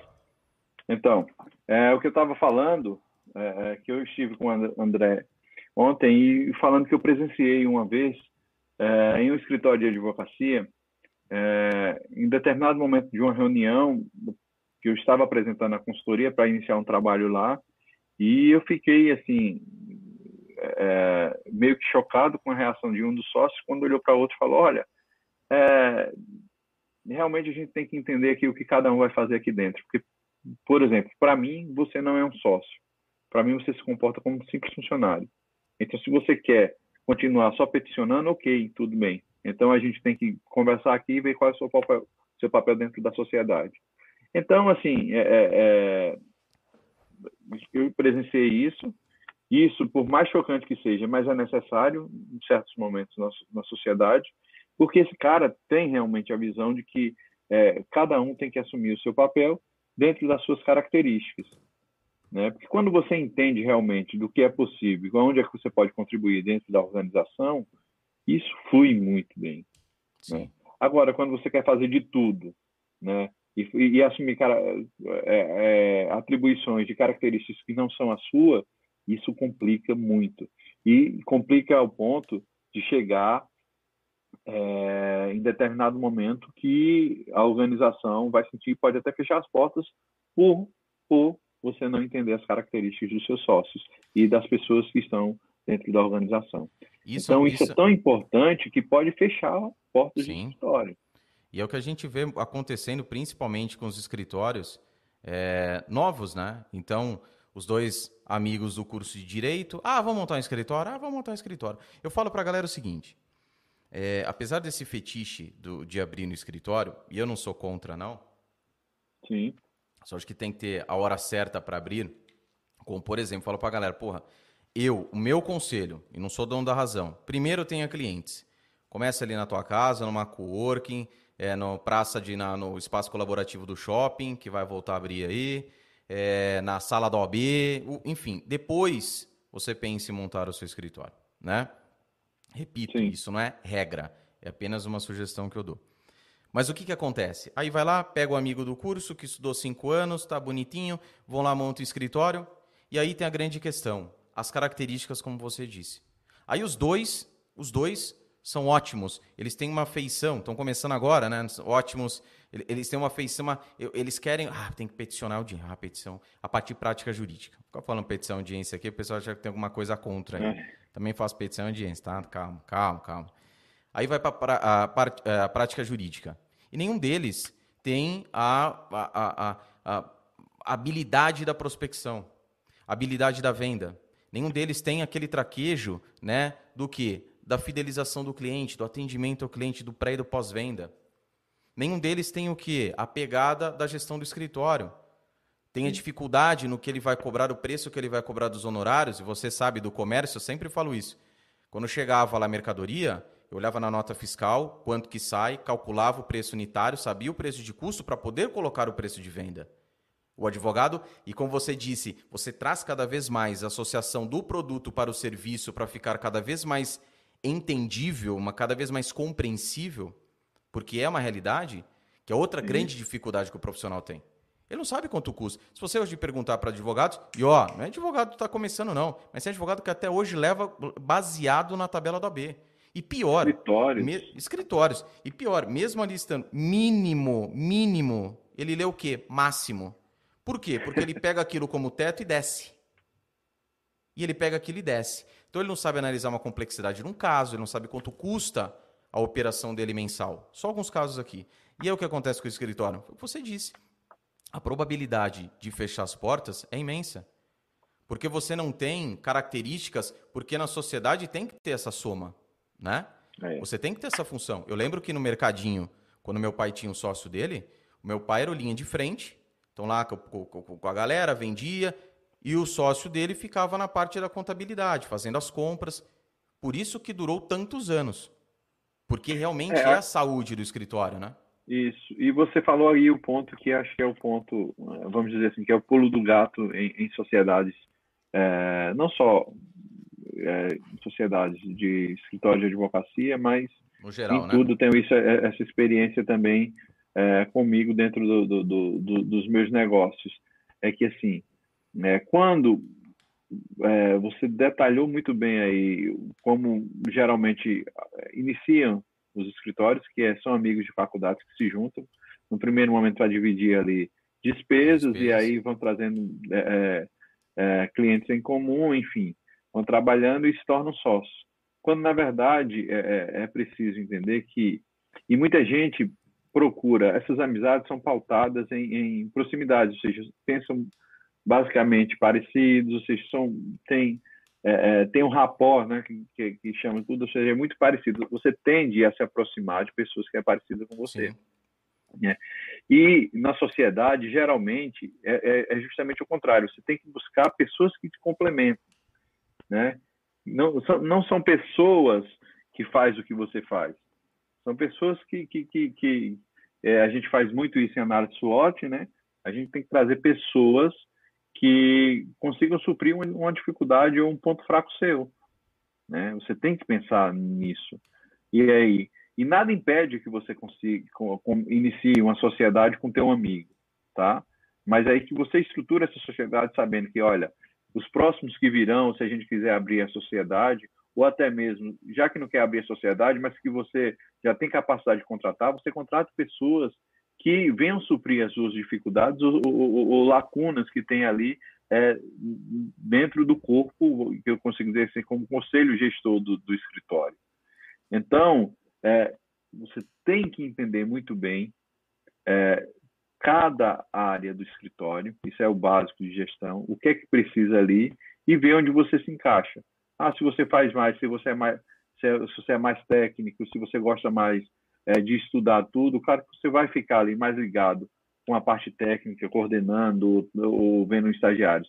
Se você gosta de negócios, geralmente, e aí quem gosta de, da gestão, geralmente é aquele cara que também é mais é, desenvolto e também faz um bom relacionamento, né? E aí, a partir daí, você começa a, a, a distribuir as atribuições de acordo com o teu perfil. Essa é uma sacada muito interessante. Mas o que eu digo é, você, mesmo você estando hoje, você é advogado autônomo, tudo isso, procura, é mais importante você entender, é, vamos lá, tem duas características, entende as suas dificuldades e as lacunas que você tem, que você não se sente é, é muito é, à vontade para fazer, né? Você lista ali, você lista também o que você sai super bem, tá? E aí o foco não é você trabalhar o que você você faz mal. Você tem que ter foco em trabalhar e melhorar o que você faz bem. Essa parte André? que você que você tem tem lacuna, você vai trazer pessoas que te complementem para fazer aquilo. É, um é, um grande, grande é, é, o grande erro da média, né, que tem hoje Exatamente. muito no mercado, né, que que a, escola, o ensino fundamental traz, traz muito isso, né? Você costuma a, a, a é, hoje teóricos e grandes nomes, por exemplo, de, de, de dessas big techs aí, são excelentes por quê? porque eles focaram no que eles faziam de bem. Né? E hoje, por exemplo, é, a cultura, nossa cultura nos ensina assim, por exemplo, se você está estudando no ensino fundamental, você é muito bem em português e é ruim em matemática, né? você contrata uma professora de matemática que você está sendo muito ruim. Né? Aí acaba você esquecendo do que é bom Claro, mas isso é o normal, não estou dizendo que não é para fazer isso.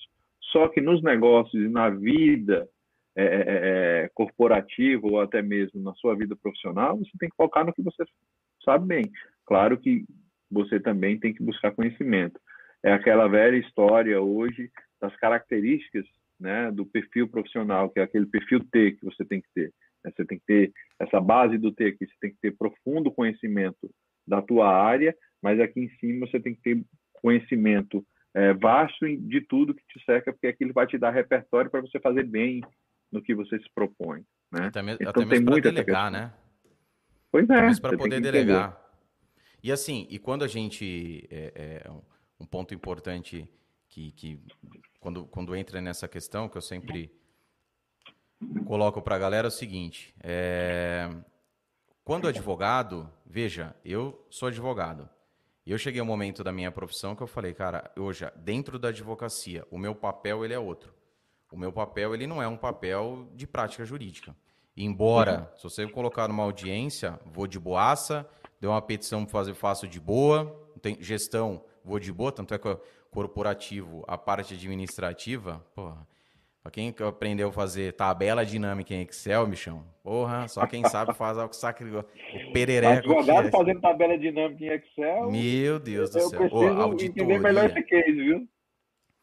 Auditoria no Cangote, KPMG, Deloitte. Puta vida. Daí a galera vai. O pessoal às vezes fala assim: ah, gestão do escritório. Ah, tem meia dúzia de processos. Hum, sabe que é nada, não, meu amigo. Gestão não é só gestão de processo, colocar número de processo, fazer um somebody love lá. Mas Você enfim. Sabe que teve um dos, dos, dos, primeiros escritórios que eu trabalhei, a pessoa que era responsável pelo financeiro, ela pegava a planilha do Excel, aí em uma única célula colocava o valor e colocava a descrição do que era aquele valor. É. Né? Ele falava, mas o Excel é bom, né? Que parece um caderninho, eu posso fazer isso. e aí eu pegava aquela planilha e ia separando, na unha, cara. Separava o que era texto do que era valor para eu para que eu conseguisse somar e saber realmente o que estava fazendo ali. E aí eu voltava, ele ia lá no servidor e pedia para o pessoal do TI voltar a planilha como estava no dia anterior, porque então, você acabou com a minha não planilha. Entendia. Não entendia. É viu, mas eu confesso, viu, quando eu comecei, quando eu começo a mexer, porque não tem, é por isso que eu falo, para mim, o, o, eu já passei. Sócio, eu comecei como associado, sócio, solo corporativo. Então, esses quatro modos de advocacia, aquela história ainda das coisas vão acontecer na tua vida e você Sim. fala assim, puta, que cagada, mano, tô, não tô parando em nada aqui. Só que tudo isso é bagagem para o que você faz hoje. Para você saber ter o conhecimento daquilo que você faz hoje. Né? O contato com as pessoas então sai ali de, um, de, uma estrutura pequena e você cai com acesso aos grandes escritórios que você tem no país. Então, com, com porte, né? com porra, uma coisa parruda, grande, toradaça mesmo. E, e muita coisa que, que, que a, gente, eu reparo no, até no dia a dia com os advogados, é o quê? Quando a gente entra na questão da, da, da, daquilo que ele é bom, a única coisa quando ele está no mercado, ou anos, né, durante anos ali que ele está no mercado, ele se identifica o quê? Cara, é, é prática jurídica. É nisso que eu sou bom. Só, cara, mas você já tentou, você já. Você, você precisa. Você não pode dizer. Assim, ninguém nasce sabendo. Quando você nasceu, você não sabia ir lá na farmácia dos seus pais, da sua mãe, né, no negócio do seu pai. Você não sabia. Você foi desenvolvendo aquilo. E por que, que é importante isso? E aí que tem uma grande barreira do advogado, Sim. como um todo. Porque o advogado, quando ele sai do curso, ele já sai forjado, que é o cara do contencioso. É o cara que o cara do litígio. Sim. Então ele já sai nessa pegada. Quando você fala pro cara, bichão, só que beleza, só que você sabe que você tem que saber vender, né? Só que você sabe que você precisa saber se comunicar. Você precisa saber tratar o teu cliente. Ele falou, o quê? Não, não, não, não, não. Sou advogado, pô. Não é papel de advogado, não. E aí acontece que a gente comentou. Porque a gente vê muito isso. Ele vai, ele consegue um cliente ali, o tio indica, a mãe pega não sei o quê, o amigo, tarará, e ele chega num ponto e ele fala, tá vendo? JR Rodrigo lá, ó, papinho, esse negócio aí não, não é nada não, aí eu aqui crescendo na advocacia, só que vai chegar num ponto, não tem jeito, chega num ponto, e aí cada um no teu tempo, mas chega num ponto ele vai estagnar. E aí que vem a questão, cara, beleza, vamos aí você tem que fazer um retrabalho, que é a história que eu falo, quando a gente é criança, que hoje velho não dá mais, né? Porque quando é, é. criança, é. você vai lá naquela escada, você já dá. Você pega três degrauzão da escada. Você já dá aquela pernada, já sobe de três em três. Hoje, Sim. de um em um é difícil. Né? Precisa colocar uma escada rolante em casa. De Tem um em um é difícil. Fazer mais força, né? É. Para andar, então, é. andar os mesmos 10 metros, você vai se desgastar muito mais. Doideira. Aí o que acontece? O começo da advocacia, sim. O começo da advocacia, já começa subindo no terceiro degrau. E ele vai subindo. Vai para o quarto, vai para o quinto, vai para o sexto. A hora que ele chega no sexto, ele já está sem equilíbrio. A história da casa. Quando a gente compra a casa, compra o terreno, na verdade não a casa, compra o terreno, Sim. dá aquela tirada de mato, pega lá o cunhado, o pai, três enxadas ali, tira umas pedrinhas, não sei o quê, sem fundação, sem nada, sobe a casa. Vai subir? Vai subir. Só com o tempo que vai acontecer? É parede que trinca, é teto que começa a descer, um dia que você chega lá, tua casa está no chão. Graças a Deus Bem, que não pegou ninguém naquele. Então, na advocacia, quando a gente traz, a gente vê muito isso. E a história é o que? Do retrabalho. Por quê? O que, que é o correto? E antes a gente não tinha. Eu lembro quando eu comecei, não tinha nada disso. Nada. Não tinha essas informações. Porque também era prática, prática, prática, prática. A coisa ia levando. A coisa funcionando de um jeito diferente. A advocacia era outra. E não estou falando na questão da defesa ao cliente, não é isso. Mas Sim. como você traz, como você constrói a sua carteira de clientes? Mudou completamente. Pela quantidade de profissionais do mercado? Também. Porque quanto mais oferta a gente tem, tem muitos. Cara, aí já começa, meu. Não, não, não, não, você não quero não. Você, a escolha antigamente, Rodrigão, eu lembro da época do meu tio, quando ele começa, cara, era meia dúzia de advogado. Ou era aquele, aquele ou aquele. Acabou. Você não tem outro. Hoje, o cara tem catálogo, pô. Ele escolhe. Ah, essa aqui é careca. Não, não, não. Essa aqui é careca, eu não quero. Pô, aquela lá tem é, cabeludinho, eu... cabelo. Aquela tem óculos. Ah, não, óculos não. Aquela tem, tem olho verde. Ele, e aí vem a história do quê? Do diferencial. Qual que é seu diferencial, né? Por que é que o cliente vai te contratar e não contratar o teu concorrente? E aí vem muito que também é um, é um, é um elo ligado ao outro da corrente. Porque vem muito nessa questão, aquilo que você está fazendo é o melhor que você pode fazer. Hoje, quando eu chego para meus alunos, falo o seguinte, galera, vou falar uma coisa para vocês. Qual é o projeto? O projeto daqui X anos, vocês terem definido o que vocês vão fazer na advocacia de vocês. Se vocês vão ficar na conquista de clientes, se vocês vão ficar na prática jurídica, ou se vocês vão, vão cuidar da gestão do escritório. Feito isso, vocês vão colocar ou sócio, associado, ou sei lá quem for, administrador legal, seja lá o que for, para quê? Para cuidar das outras frentes. Porque você vai ter a possibilidade, trabalhando hoje em todas essas frentes, que é o que acontece quando a pessoa está entrando, você vai ter a possibilidade de identificar. Puto, o Rodrigo lá falou uma parada Sim. no episódio 16 que é verdade, cara. Hoje eu vejo que eu sou bom nisso, não sou bom naquelas outras pontas, sei fazer, é o T, sei fazer. Então vou muito, vou, vou, vou, mando, mando numa prática jurídica, mando uma gestão, desenrolo, mas a minha pegada é na conquista. Então é aqui que eu vou fortalecer cada vez mais e vou trazer comigo pessoas mais habilidosas que eu e aí o cara não entende, porra, por que, que o nego tem sucesso? Por que aquele escritório cresce tanto? A gente falando assim, é um tanto quanto óbvio, né? Claro. Só que parece que quanto mais claro a coisa, quanto mais óbvia, o advogado cético por natureza, ele olha e fala assim: ah, acho que não é isso não. Não, tá muito fácil. É, né? é muito tem simples. outro livro que é, que é muito interessante hoje, que é o poder do óbvio, né? Então, tá tão ali na tua cara que você não dá a devida importância né, dentro desse processo todo. Exatamente. Então, é, é, é você entender. Mas aí, pegando esse gancho, e se me permite, dessa questão de mercado, é, eu, foi, foi por isso, né? Foi por isso que, que em 2017, é, junto com duas parceiras, eu criei o, o, o Seminário Advogabilidade o, o que é que vinha na minha cabeça? 2017 foi o auge ali da crise, vinha ali numa crise econômica, né? É, além da crise econômica, é, estava na, naquele boom né, da, da transformação digital dentro do mercado jurídico e muita gente dizendo, ah, o robô vai tomar o lugar do advogado, né? Além disso, e é, é crise econômica tudo e foi quando foi quando a gente teve ali o, o, o, o, transição do, a transição do marco de um milhão de advogados.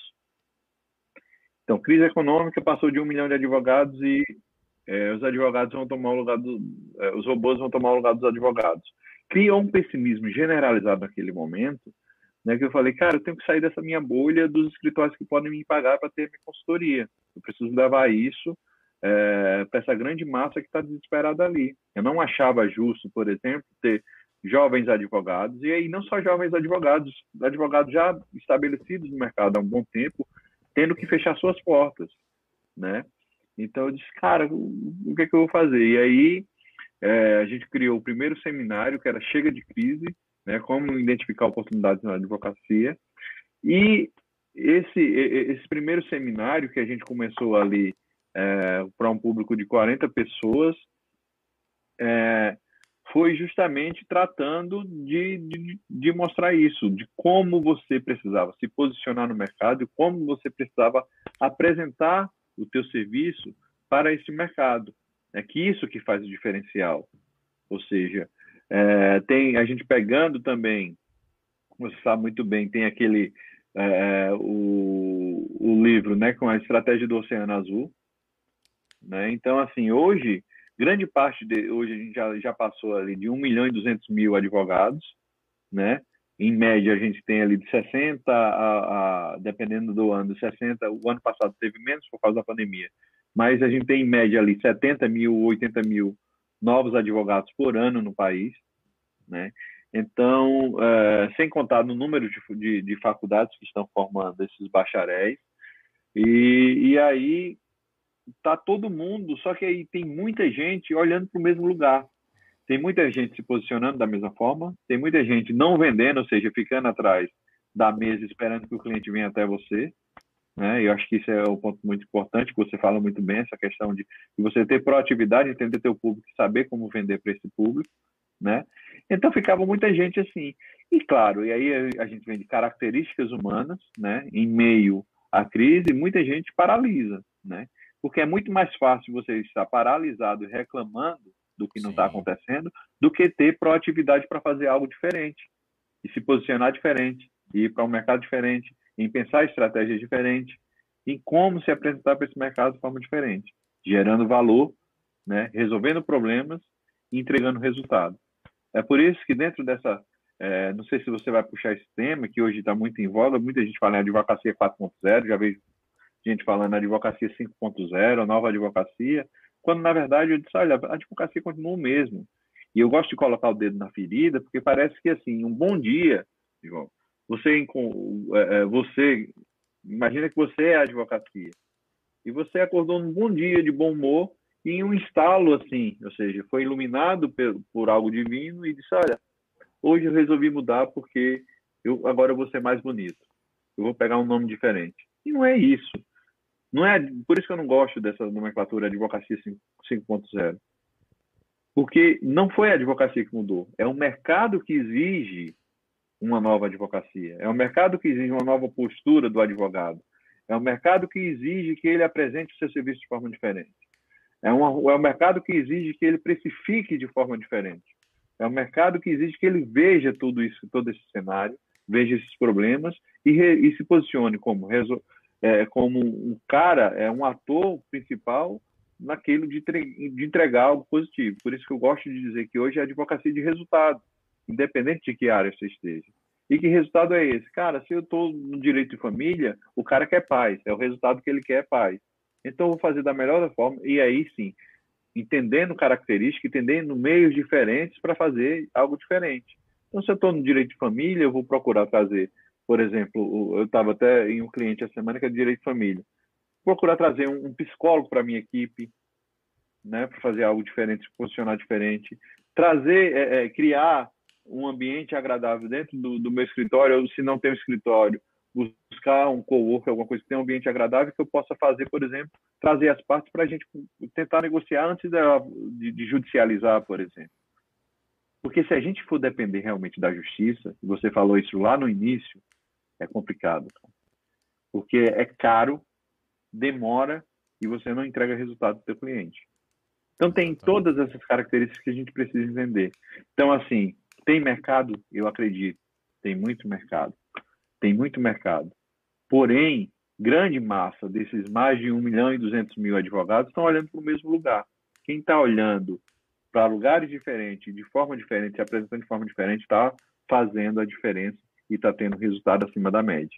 E para isso que tem pessoas como você que trazem esse conhecimento, em especial de que quando é, a gente fala muito em, em, de como se planejar, de como estruturar o teu serviço para venda, a gente está falando de um estudo mais profundo de características. A gente volta mais uma vez de características próprias, características do mercado, do mercado que você quer atender, para que você realmente, a partir daí, consiga a, iniciar a, a, moldar um novo serviço ou, ou moldar soluções para entregar né, é, aquele mercado.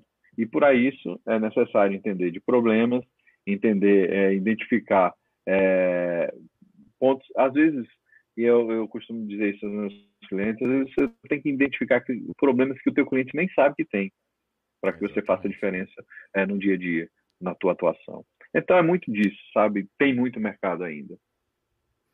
Eu acho que. Eu acho não, tenho certeza. A gente tem uma, uma visão eh, um, um, um, tanto quanto avançada, assim como o cara da prática jurídica ele vai ter uma visão muito mais avançada do que eu, por exemplo.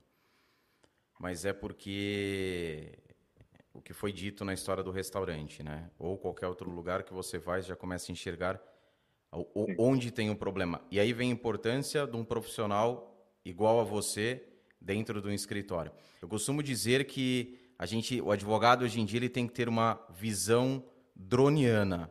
uma visão de drone. Eu com as minhas palavras que não existem. Então vamos lá mais uma pro neologismo. Aí. É, neologismo é. puro. Vamos ao dicionário JR Neologismo. Vamos lá. Academia Brasileira de Letras, se liga. E eu, por que, que eu falo isso? Porque é a visão do todo, das oportunidades que você tem no mercado. O Brasil é um país abençoado, abençoado. Cara, se hoje você, você tá lá, Deus está fazendo você, tá na massinha lá, falou, esse daqui vai ser advogado. Esse vagabundo aqui vai ser advogado. Só que eu não vou mandar ele pro Japão, não. Porra, advogado no Japão sofre, bicho. No Japão. Pô, JM é Japão, primeiro mundo. Por isso mesmo. Japão, porra, disciplina certinho. Bateu o carro, tem ação porque bateu. Não, os caras resolvem na hora ali. É só para casos assim, malucos. Não vou mandar esse cara pro Brasil. Se cabra, vai pro Brasil. Advogado no Brasil. Aqui, a quantidade de problemas que nós temos é absurda. E aí a pessoa fala assim, JR, mas onde estão esses tantos problemas que eu não vejo? E a gente entra numa outra questão que você falou. Falando do Oceano Azul, né, Estratégia do Oceano Azul, que você citou esse livro, eu coloco um, um comparativo com, quando fala dos tubarões, mas eu coloco um comparativo, quem, quem leu vai entender. Mas imagine você, advogado, você está ali, dentro do oceano, com 95% você está na sua partezinha e você vê que dentro do oceano tem uma bolhazinha onde tem poucos advogados ali dentro, comparado com você naquele oceano. Junto com você, totalizando 95% desses mais de 1 milhão e 200 mil advogados estão ali, dentro desse oceano. Só que, vamos arredondar, tá? 1 milhão. Só para ficar claro, fácil minha conta, que senão matemática não é meu forte. Então, 1 milhão. 950 mil advogados ali, nadando, bonitinho. E ali do outro ladinho, 50 mil advogados isolados. Né? Desses advogados aqui, desses 950 mil, eles têm, para se alimentarem, 50 mil peixes. 950 mil advogados, 95% de um milhão, e 50 mil peixes, 5% de todos os peixes. Na outra bolha, onde estão 50 mil advogados, eles têm à disposição, para se alimentar, 950 mil peixes. Sabe quando você se empanturra, você come muito, cara, e você fala, puta, não aguento mais, e a mesa ainda está cheia? É assim. Quando você olha escritório de advocacia, advogado, não vou nem falar escritório, advogado, ganhando muito bem, e aqui é um outro ponto, inclusive foi que eu disse, falando do nosso patrocinador, da Universidade Los Bravos, o advogado Sim. ele pode ganhar quanto dinheiro ele quiser. Conquistar quantos clientes ele quiser. Não há limites para isso. Não há. Mas isso dói, isso incomoda. Para ele fazer isso, ele vai ter que se esforçar muito, pô.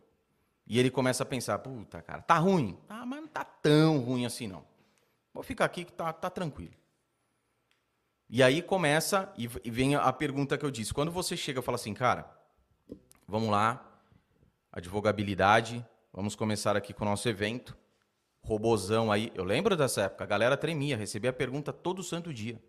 E o robô? E o robô? Estudante, a, ó, futuro estudante, né? Falando assim, JR, é o seguinte, se você falar que o robô vai dominar, eu nem vou cursar direito. Olha isso.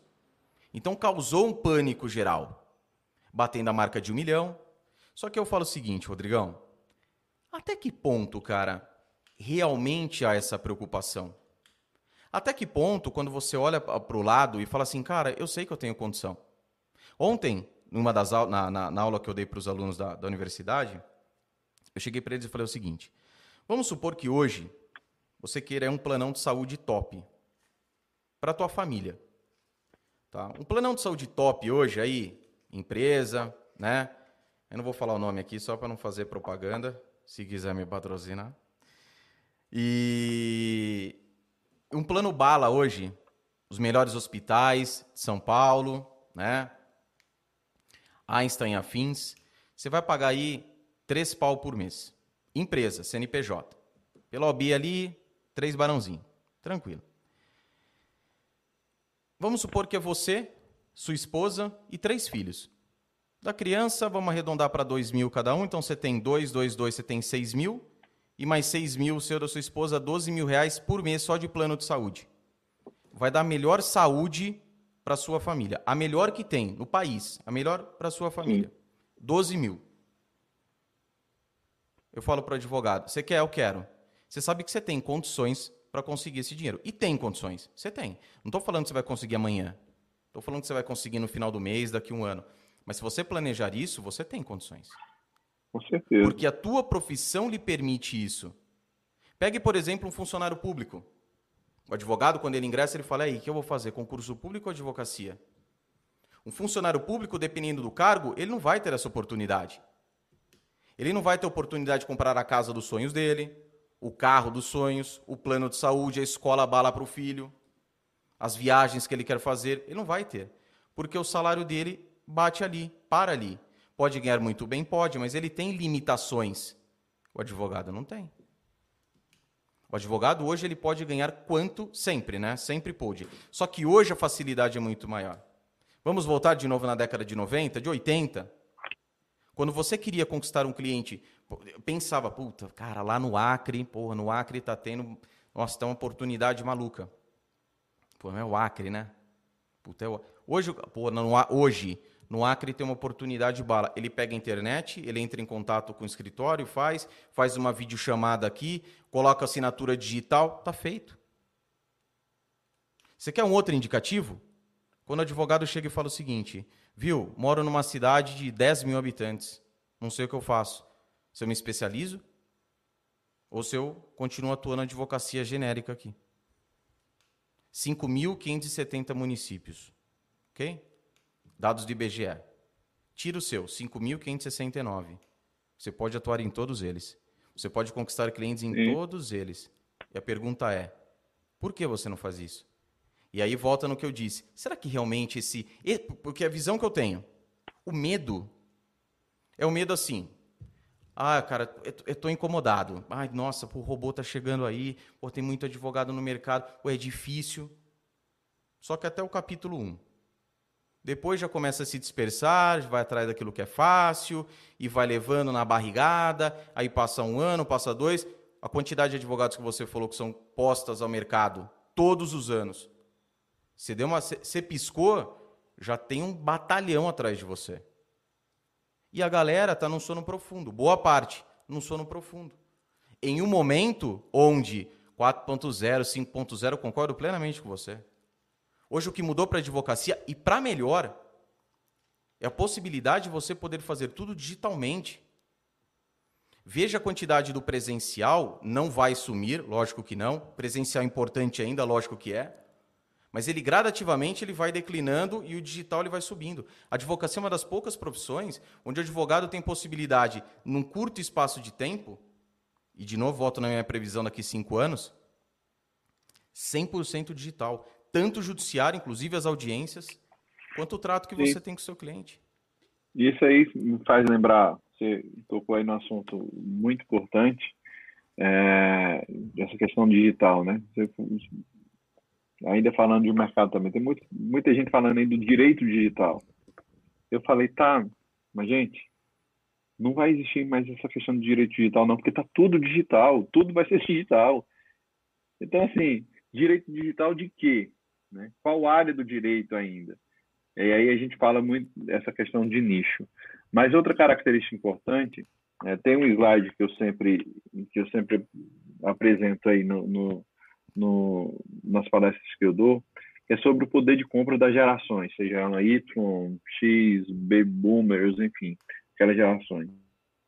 E aí tem uma característica muito importante que é assim, você, quando você pega aquelas gerações e vê o poder de compra, essa, é, é, essa geração, né, que são dos nossos pais, dos nossos avós, dos nossos avós, que ainda é, é, ainda dão muita ênfase à questão do nome, é, é, se é um escritório que é renomado, enfim, tudo. Quando você olha na, naquele gráfico, é, e aí não é nem de médio longo prazo, é no curto prazo. Esse poder de compra deles fazem isso aqui, ó, cai. Né? Ele, ele cai vertiginosamente. Quando essas novas gerações, né, e aí eu não falo nem a partir da gente, mas da gente para frente, e já é uma, é uma, são gerações que são nativas digitais, tudo isso, elas fazem isso, o poder de compra. Né? Sobem. Ou seja, pega aqui e sobe. E aí, quando você precisa fazer esse certo tipo de análise para dizer, espera aí, gente, onde é que eu preciso estar? E aí, por isso que é a importância dessa questão digital, para que eu é, é, seja visto, para que as pessoas é, entendam no meu serviço. Né? E pensando nisso, junto com, com uma agência que é a agência LCP e o Pedro Mota e a Luana, né, que são é, são CEOs e diretora do, dessa agência, a gente trouxe para o mercado o Jus Analytics, que é justamente para ajudar a, a, os advogados é, nesse momento de, de, de identificar mercados ou de entender o mercado, se planejar e tudo. Porque, queira que não, como você falou disso, é, o presencial ainda é muito importante, porque quanto mais digital a gente, é, a gente está, mais o presencial vai ser o seu diferencial, tá? Porém, isso é, é, tem toda um, um, um estudo para saber aonde você precisa investir e com, qual o potencial do teu mercado, tá? O que é que acontece? É, o, mercado, o mercado jurídico, e você sabe muito bem disso, é, carece muito de informações sobre o mercado. Diferente do mercado americano, que você sabe quais são as grandes bancas, quais são os grandes escritórios, é, quanto eles faturam, onde é que está crescendo, quais são as áreas que mais crescem. Aqui no Brasil não existe isso. Aqui no Brasil a gente só tem informação de uma publicação que faz anual, que são é, X escritórios mais relevantes no país, tá? É, é a única informação de mercado que a gente tem e que a gente entende, a gente sabe que aquelas publicações é uma publicação que não, não traz a realidade do mercado. E grande parte da, da, da realidade do mercado são advogados autônomos, advogados que nem têm escritórios ainda que precisam entender o mercado. E é essa a nossa intenção com esse com o que esse, o Jus Analytics que você está trazendo. Você pode acessar essa página aqui. Já tem vários artigos, inclusive já tem vários relatórios disponíveis falando quais são as áreas do direito que mais cresceram é, no último ano, né? falando de LGPD. E aqui a gente traz informação aonde, quais são as áreas do direito, aonde cresceu, em que região cresceu, quais são as cidades que mais cresceram, qual a importância da LGPD, o que, e aí o mais importante, o que é que as pessoas, quais as dúvidas das pessoas, seja, quais as dúvidas do seu cliente com relação a determinadas áreas, que tipo de informação ela está buscando na web, é, quais as perguntas que elas fazem lá no Google para identificar. Com essas informações, você pode não só se posicionar, tá? Não só se posicionar, como saber aonde você deve investir para que você tenha esse diferencial, para você identificar esse seu oceano azul, tá? Além de identificar esse oceano azul, quais são as principais dúvidas ou quais são as, os principais problemas, e aí a gente volta lá para o nosso início da nossa conversa, quais são os principais problemas desse público. Então, isso é muito relevante. Tá? É, tem muito mercado, tem muito espaço.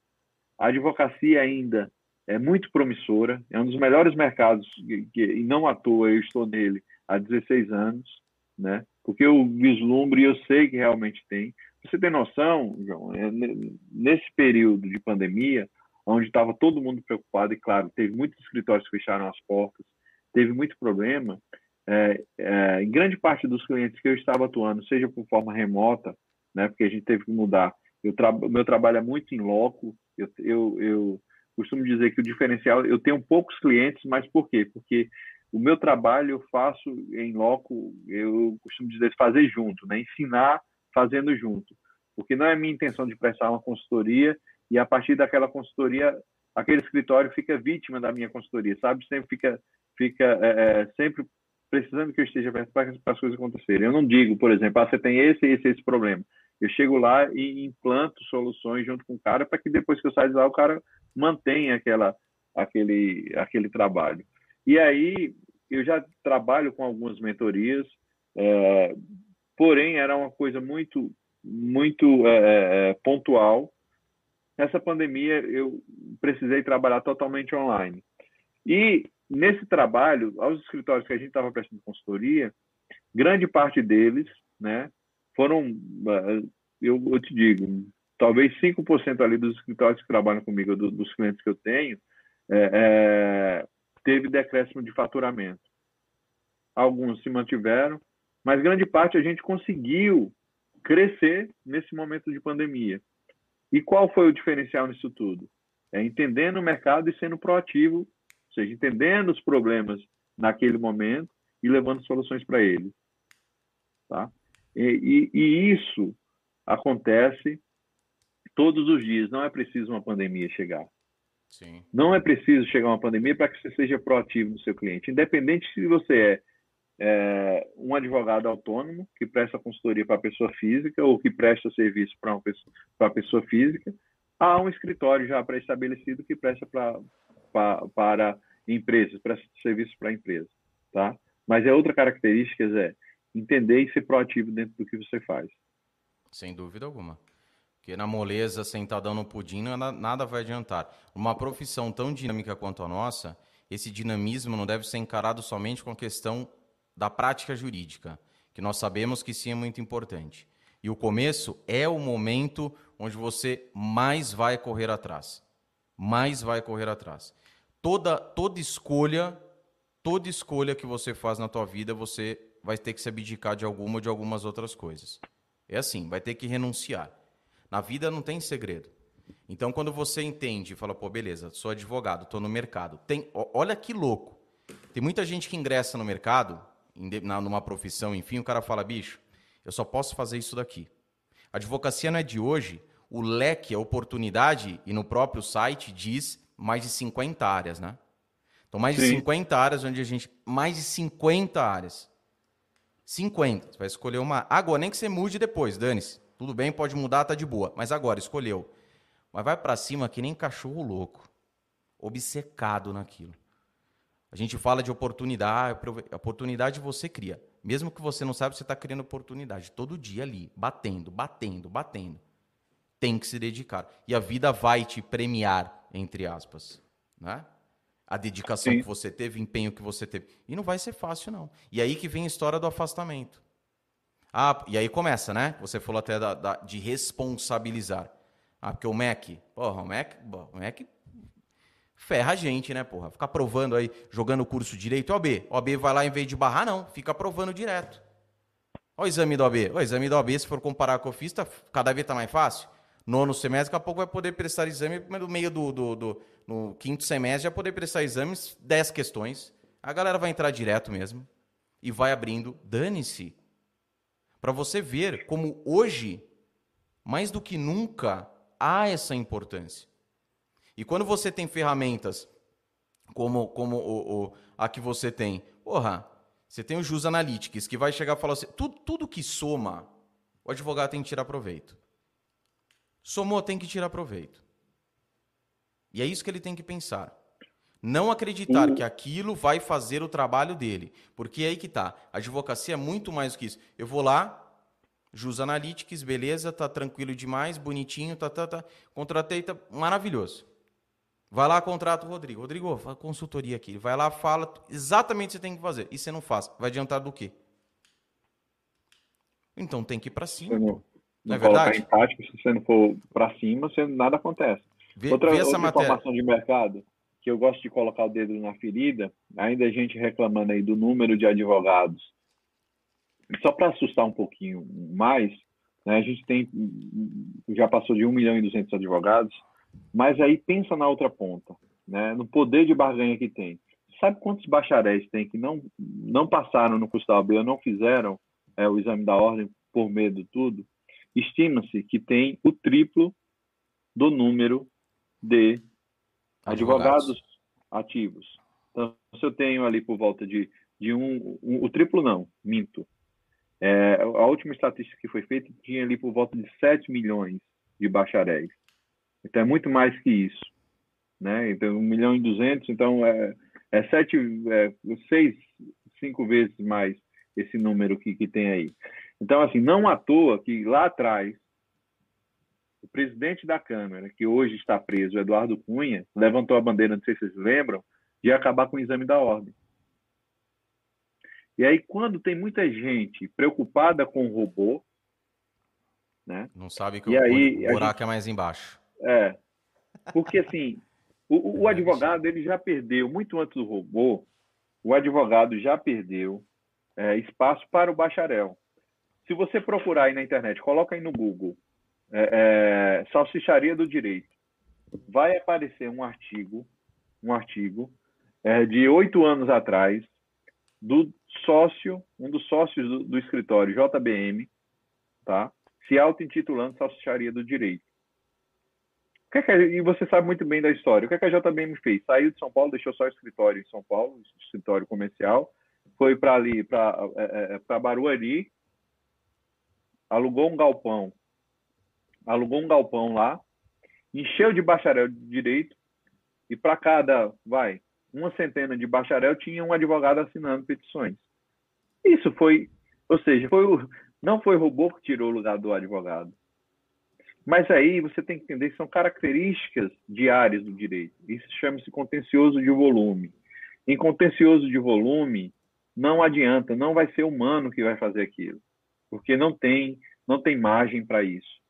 Vai e não é robô, vão automatizar, ou seja, quem perdeu espaço para o robô foi aquele bacharel que se sujeitava a estar lá dentro daquele, é, é daquele espaço e que um advogado então não é, não foi o robô que tirou lugar do advogado.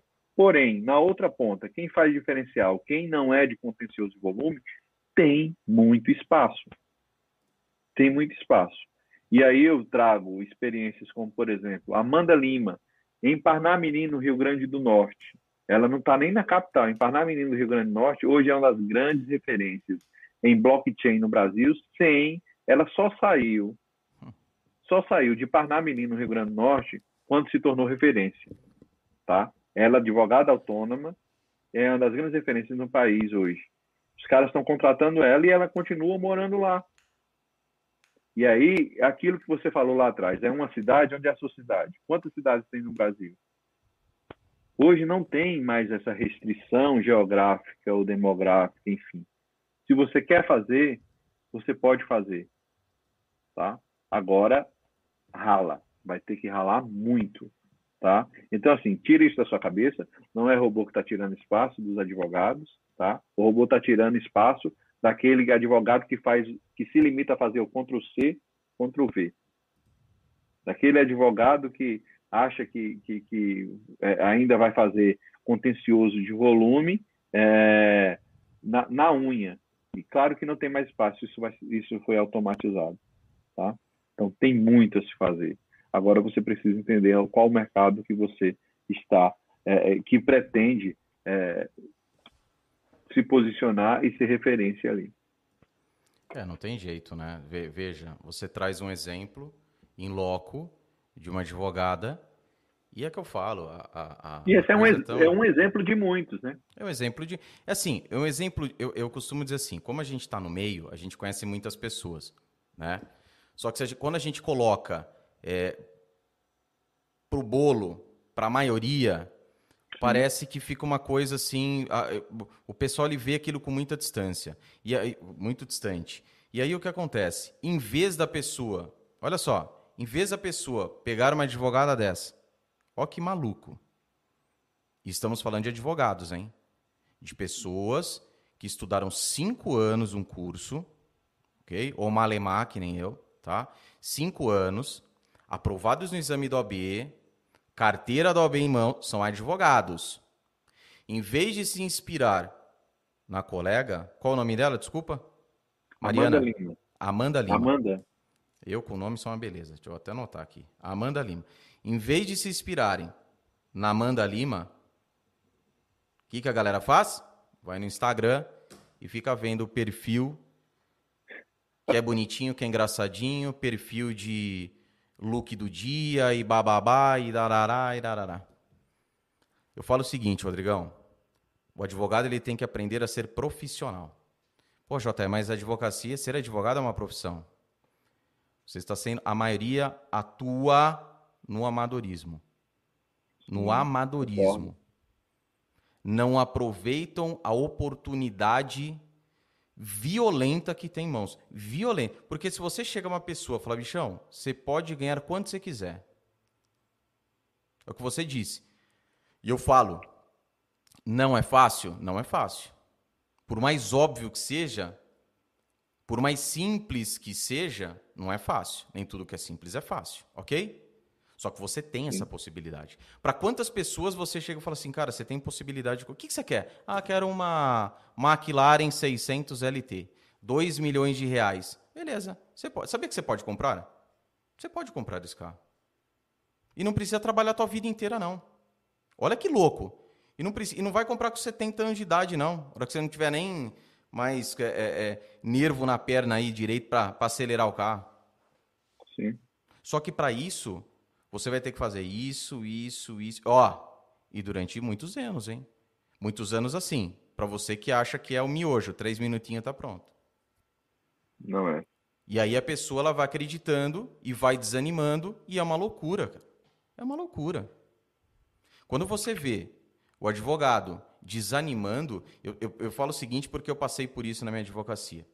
Eu cheguei no momento que eu falei assim, cara, antes de cobrar alguma coisa, antes de falar não vai dar certo, eu vou fazer a minha parte. Porque eu não quero desistir de algo, mudar de algo, até que eu fale assim, a não ser que eu não. A gente não está entrando nem no fato de gostar ou não gostar. Porque é muito mais fácil eu falar, ah, não gosto. Ah, não, é, ah, ah, não gosto, não gosto de ah, direito, não dá. Tá, o que, que você fez? Cara, você entra, se você entrar nesse. Eu até parei de ver isso daí. Mas faz um bom tempo. A última vez que eu vi, até que foi o a gota d'água para falar, bicho, eu não vou mais ficar consumindo esse tipo de conteúdo, não. Grupo de Facebook de advogado. Você entra em grupo de Facebook de advogado, cara, você vai nos comentários, é só reclamação. É só. O cara fala assim: a pessoa que vira fala o seguinte, cara, Uber ganha mais que advogado. Nada contra Uber.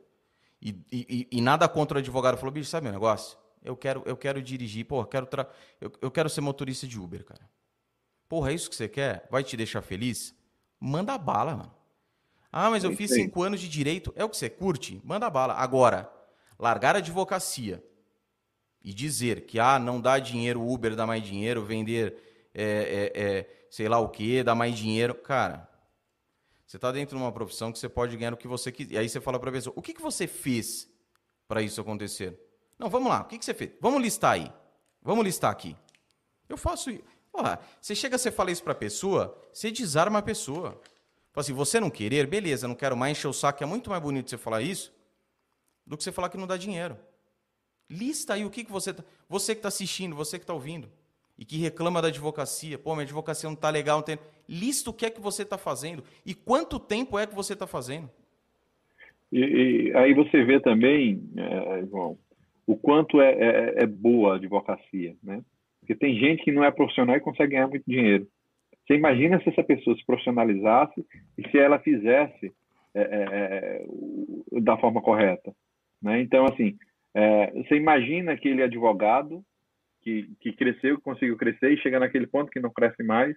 Ou seja, se até ali ele conseguiu crescer, sem profissionalizar, sem fazer algo correto, sem seguir, por exemplo, uma metodologia, sem seguir é é, é, é, é, um passo a passo do, do que é correto, sem prof, se profissionalizar, ele conseguiu crescer.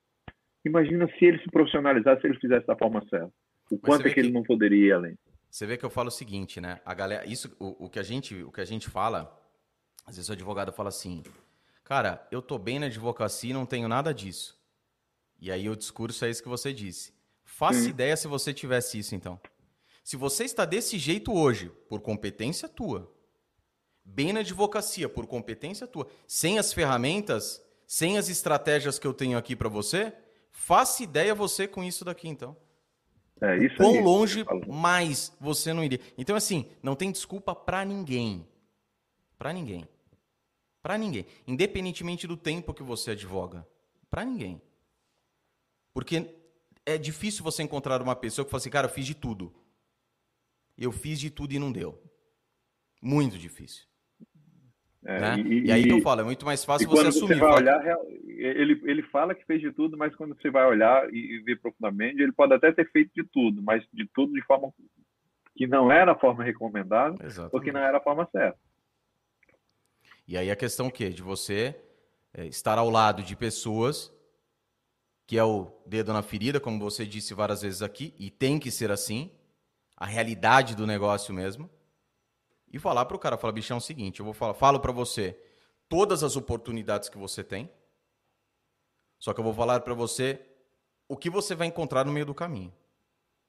E como você pode se esquivar, transpor esses obstáculos quando eles aparecerem. Porque uma coisa, e eu falei isso ontem, uma coisa é os obstáculos que a vida coloca no meio do caminho e acontece direto. A vida está se lixando para gente. A vida quer colocar quanto mais coisa pesada ali na nossa frente para falar assim, agora eu quero ver se o bichão vai fraquejar ou não vai. Ele não fala que gosta? Não bota lá hashtag amo direito? Quero ver se ele vai mal direito agora mesmo. Quero ver se ele vai mal direito. É, é isso aí. Aí a vida mete. Aí o cara ele pega daquela saculejada. Já dá aquela rasteira, aquela bambeada. Continua, a vida joga de novo. Ele dá uma saculejada, continua. Até que vai chegar uma hora e fala assim: ó, esse daí nasceu para o negócio mesmo. É a minoria Sim. que acontece isso. E pior, e o que mais acontece, é quando nós, nós, colocamos os obstáculos em nossa frente. Porque os maiores obstáculos de nossas vidas somos nós que colocamos. Exatamente. E isso daqui comanda tudo. Tudo. Quer um exemplo? Jogo de futebol. Você gosta de futebol, Rodrigão? Sim. Palmeirense, né? Nada, sou flamenguista. Não, brinca não. Não brinca não. Futebol. Você pega lá o time do Palmeiras e o time do Flamengo. A maioria são jogadores muito bons. Ganham muito bem. Grandes clubes, muita experiência, alguns com anos e anos e anos de atuação, dentro e fora do país, jogam bola, que é uma beleza. O cara ele chega uma temporada não rendeu nada. Ele desaprendeu jogar futebol? Não. Estudos mostram exatamente isso, que é aqui, ó, é a mente. É algo que está acontecendo muitas vezes fora que o cara está deixando tomar conta da mente. Aí o rendimento, o desempenho do cara começa a cair. E o cara ele não rende. Aí depois na outra temporada o cara decola. É o melhor jogador daquele ano do campeonato. E aí você fala, oh, o cara é vagabundo. Cara chinelinho, que jogar ali, né? mercenário. E com nós, com advogados, é a mesma coisa. E, e pior ainda, para ajudar. Porque a advocacia, você tem que ter frieza. Porque quando você lida com problemas da parte de lá, da parte contra, da, do, do seu cliente, do seu prospecto cliente, depois convertido do seu cliente. Se você entrar na pegada dele do emocional, já era, perdeu. Da parte do emocional do, do, do advogado adverso, perdeu. E mesmo assim você tem que lidar com as coisas que acontecem na tua vida, porque não pensa que, ah não, ó, sou resolvedor de problemas, eu fiz uma troca com Deus aqui. Deus, seguinte, ó, você mandou aqui para resolver o problema dos outros, não vai dar problema para mim não, hein? Ele vai te dar. Ele vai te forjar. E é isso que eu disse. Vamos ver até que ponto você ama o direito, hashtag amo o direito, mano. Ama a advocacia. Vamos ver. É, a, a, é aquilo falou, a, a vida não é tão simples como você pensa, né? E, e as pessoas, tem muitas pessoas, inclu, e principalmente, a gente estava falando até isso no começo e falou também aqui é, nos bastidores, de como tem gente vendendo facilidade. Né? Tem o, o, o, o é, a gente estava fiz um curso há um tempo e, e o professor falava o seguinte, né? Quando você pega, por exemplo, você pega é, Elon Musk, né? Você pega ali a trajetória dele, você acha que a trajetória dele foi aqui, né? Ele, ele começou nesse determinado ponto, né? E ele foi passando para cá, para cá e tem um shot, né? Que ele chama e ele subiu como se fosse uma linha reta. Mas não, a vida do cara ele começou em uma determinada é, empresa, ele começou investindo aqui, aqui não deu certo, passou para outro. Passou... Você tem muitos percalços no caminho ali que você não enxerga ali. Mas quando os caras querem vender um livro, querem vender a vida do Elon Musk, ele, ele passa como se fosse aquela coisa mais linda do mundo, né, que ele conseguiu, né? Você pega o, a, a vida de qualquer grande é, é, empresário, até mesmo um, uma, um grande nome da história mundial, né? Quando você vê toda a história dele, né, até onde ele chegou ao topo, você acha que é aquela coisa linda, né? Aquela coisa muito muito uniforme, que não teve tantos percalços. Não, cara. Quando você vai estudar a fundo, o cara levou na cara, o Sim. cara é, é, ficou no chão, o cara foi é, é, muitas vezes humilhado, o cara errou, o cara. É, é impressionante, e eu sempre falo isso, essa questão de cultura também, né? Aqui no Brasil, se você fala para alguém que você que você faliu ou que você quebrou, os caras falam, você é um fracassado. Quando nos Estados Unidos, por exemplo, é, é, é, as empresas, quando fazem entrevista, perguntam se você já faliu alguma vez na sua vida, porque lá nos Estados Unidos você pode decretar falência você como pessoa física. Isso é um diferencial na hora de contratar. O cara sabe que você é resiliente, sabe que em momentos de dificuldade você sabe sobressair, buscar soluções para aquilo. Então, assim, gente, eu estou contando aqui, a gente contei um pouco é, é, da minha vida profissional também aqui no mercado, mas também não foi tudo flores assim no degrau por degrau não, também caiu. Por exemplo, uma, uma história muito recente que as pessoas não gostam de falar de fracassos. Né? E eu, eu, eu gosto de falar porque é com isso que a gente aprende. Tem a, a Bene Brown, que ele fala do poder da vulnerabilidade. Eu acho muito importante isso também. E é, é, até um vídeo, pode ir lá no TED, Bene Brown, ou até Netflix, ela tem, é, que é muito importante, né, é, você entender a vulnerabilidade. Em certo momento, como eu estava trabalhando muito é, no Nordeste, eu como nordestino que sou, e aí volta a ficar mais próximo da família, enfim, eu decidi, junto com os parceiros, a montar uma, um, uma base minha e montar uma empresa de consultoria no Rio Grande do Norte, em Natal. Excelente, estava lá tudo. Cara, foi a pior decisão que eu tive tomado. Eu estava num momento de ascensão, a empresa de consultoria estava muito bem, tudo. Quando eu mudei o foco para Natal, eu passei a ser mais um, ou seja, esqueci da minha base em São Paulo, né? É, tirei o foco do, dos meus negócios e em um ano, cara, quando eu olhei assim para o lado, disse, cara, vou ter que construir tudo de novo. Cheguei para os sócios e olha, valeu enquanto deu, fica aí. Desejo sucesso a vocês, mas estou voltando para minha base em São Paulo, que não deu, não rolou, não deu certo e então assim é resiliência, você entender que a, a vida não, não só são flores, né? A gente tem muito percalço com isso, a gente é, é, independente, eu costumo, por exemplo, todos os dias, independente da religião que você tenha, cara, independente, até mesmo se você não crê em algo divino, tudo, mas para todos os dias e vê o que, é que aconteceu de errado naquele dia e agradece por eles terem acontecido, porque com eles você aprendeu. Não agradece só pelas coisas boas, né? E é muito importante a gente entender, não é que a gente ficar remoendo ou ficar enaltecendo as coisas erradas, não é isso. É você precisa tirar algum ensinamento daquilo. Teve um motivo para acontecer tu... aquilo, né, cara? Pois é. então tem isso, para que você não erre novamente. Tá? Então resiliência, cara na, na advocacia, principalmente se você está ali iniciando ou não, se você é autônomo, se você já tem escritório, você tem que ter resiliência, você tem que saber o que você tem que ralar. Ah, não, Rodrigo, mas eu já estou no estágio que eu quero parar, eu quero estruturar o meu escritório, eu quero estruturar o meu negócio, que eu saia daqui bem, ok, mas você vai ter que ralar um pouquinho ali para você fazer o planejamento para isso, né? Se você tem, se você tem capacidade para investir e pagar alguém faça isso para você, excelente, né? Mas ainda assim, você vai ter a preocupação, você vai ter que fazer esse investimento, você tem que estar envolvido dentro do processo, então nada é por acaso, não existe receita de bolo pronta. Costumo dizer, eu pego um escritório, até mesmo pego uma mentoria para o mesmo advogado, na mesma área, numa região muito parecida, com o mesmo escritório, na universidade, tudo, mas o projeto é totalmente diferente.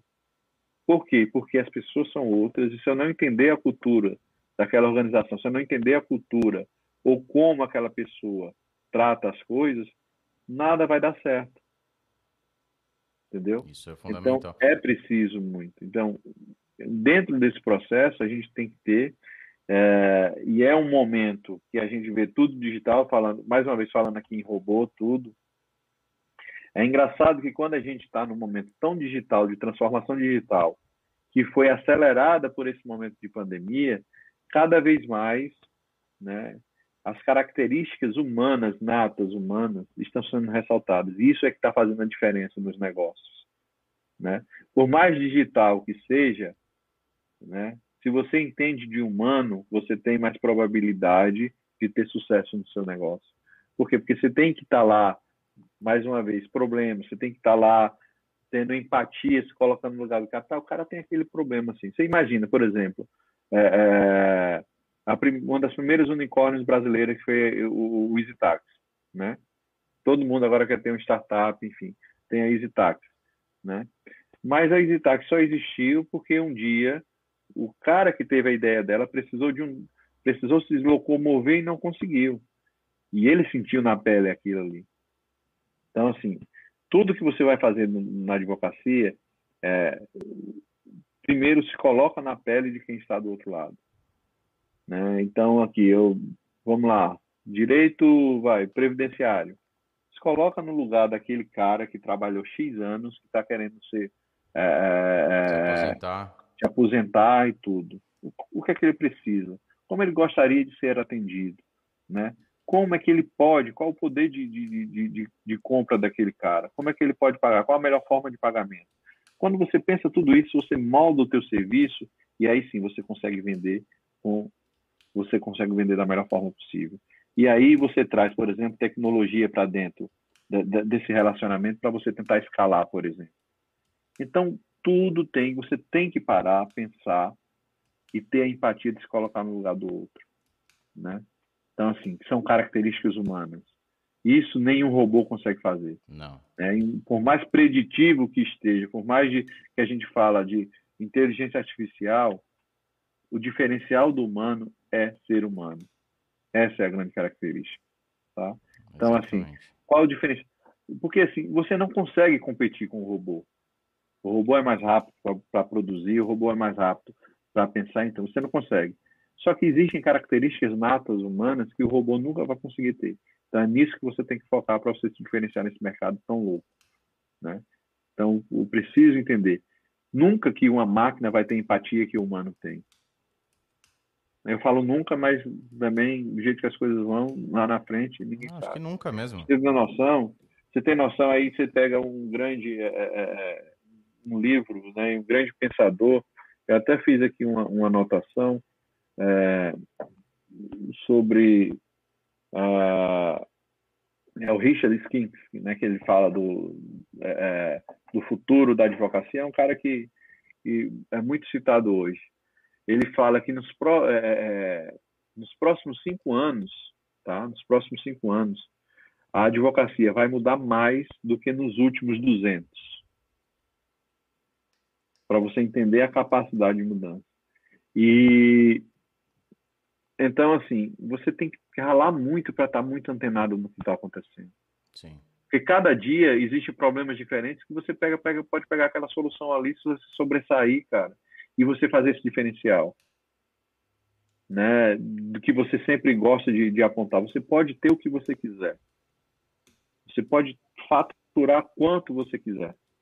Porém, existem existe, é, é, existe um preço para que isso aconteça. Que você precisa ter muito foco, tá, estar muito antenado e ter empatia para saber fazer a diferença, para entregar algo melhor. É, então, assim, tem, mais uma vez falando no livro, Problemas Obra. Eu estou com alguns livros aqui, é, e aí, eu acho que você gosta muito disso aqui também de venda. Isso aqui é um livro muito interessante, A Mente de Vendas. Acho que você tem. Mais um livro. Eu, eu, eu gosto de sair é, muito é, daqueles best-sellers, né? E pegar algo que me faz diferença. Eu trouxe aqui um livro, até para mostrar para vocês.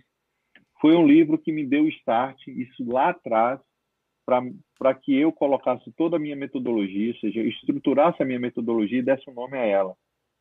E, inclusive, o nome Advogabilidade é, teve, foi baseado nesse livro.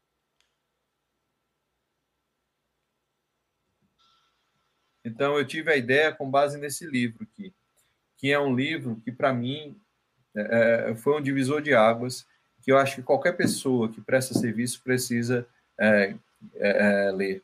É um livro simples, é tipo o, o, o Problemas Over, e chama-se Clientividade. Legal. Lá do César de Souza. Então, esse livro que me deu o start e que foi ele o precursor da ideia é, do advogabilidade. Tá? Essas são algumas dicas é, é, que eu trago e que eu, mas em especial, e aproveito aqui para te parabenizar, porque esse, esse, esse bate-papo né, é, que tem esse ar de, de, de conversa mesmo, de, de, de é, essa, essa informalidade nos traz muita verdade. Eu acho que é isso. Né? A gente está falando. A informalidade desse bate-papo aqui que você traz, é, desse podcast, nos traz muita verdade. E a gente consegue desmistificar né, aquele, aquele, aquele padrão de super-herói ou daquele cara que, que conseguiu vencer na vida. Não, nós somos humanos, a gente tem dificuldades, a gente tem, a gente comete erro, a gente vacila, a gente quebra e a gente se, consegue se levantar e a gente consegue ter sucesso, tá? E, e eu gosto muito disso, porque eu trago na simplicidade dos atos e, e trazendo dicas no dia a dia. Gosto muito de ajudar as pessoas e aqui fica quem quiser entrar em contato comigo para tirar alguma dúvida, entre, eu ajudo, eu, eu, eu, faço alguma coisa, estou aí, independente do, do que seja. É, mas eu gosto muito disso. Cada um tem seu propósito, e o meu propósito é ajudar as pessoas a chegarem aos objetivos dela, como eu acho que é um propósito muito parecido seu.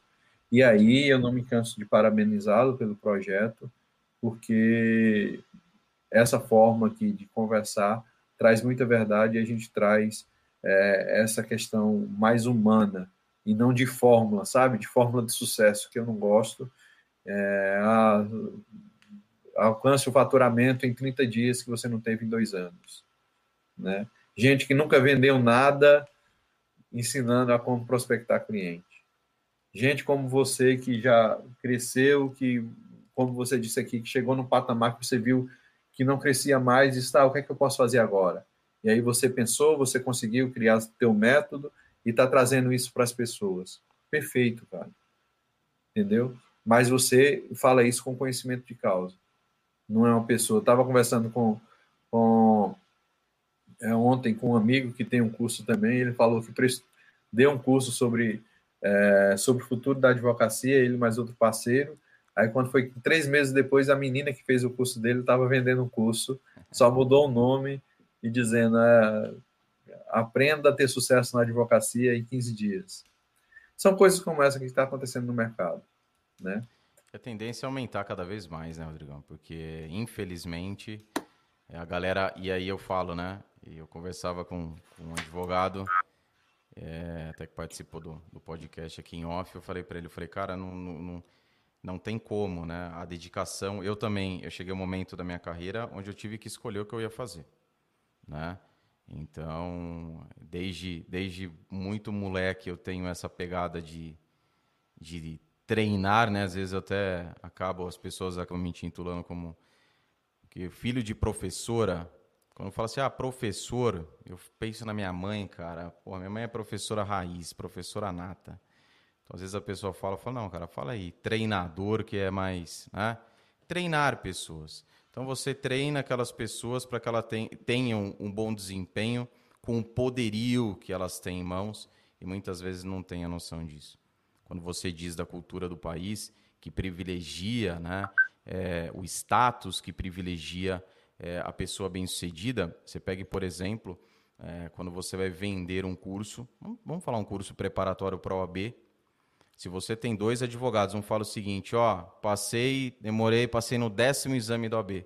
Eu vou te ensinar como é que você vai passar, não no décimo exame, mas tudo que eu vivi para você passar, ter oportunidade de poder passar já no primeiro exame. O cara fala assim, isso aí demorou 10 anos, o cara é burrão, não sabe nada não. Aí o outro veneno fala assim, passei no nono semestre, vou te ensinar como passa no nono semestre.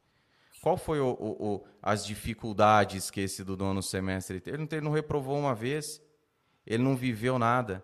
Então é muito é, é, é interessantíssimo quando você toca nesse ponto, porque as pessoas elas tendem a aplaudir, né? é, somente aqueles que tiveram êxito.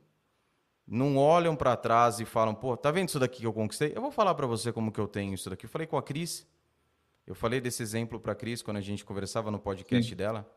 O cara não aparece e fala, tá vendo esse carrão aqui? Eu vou te falar como é que eu comprei esse carrão. Faz 20 anos que eu advogo, aconteceu isso, isso, isso, passei fome, trabalhava sábado, domingo, feriado há tantos anos e assim, assim, assim. Aí eu consegui juntar dinheiro e comprar isso daqui.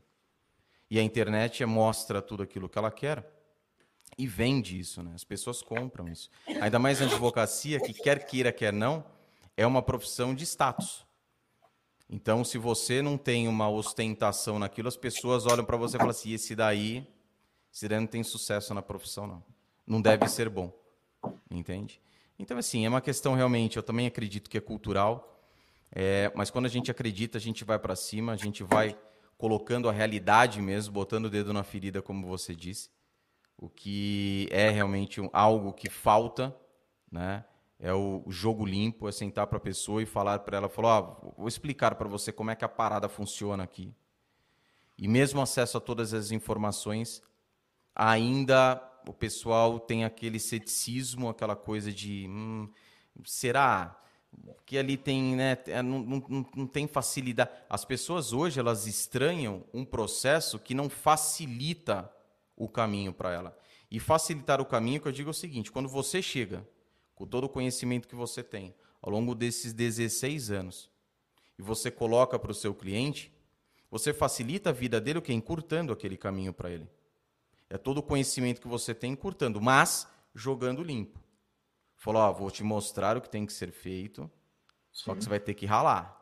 Você vai ter que jambrar aqui, porque não vai ser fácil, não. Pensa que você está pagando o que você está pagando, que eu vou fazer o trabalho para você. Eu falo aos meus alunos que 50% eu garanto que são os meus. Agora, só os meus não, vai, não serão suficientes para vocês alcançar aquilo que vocês querem.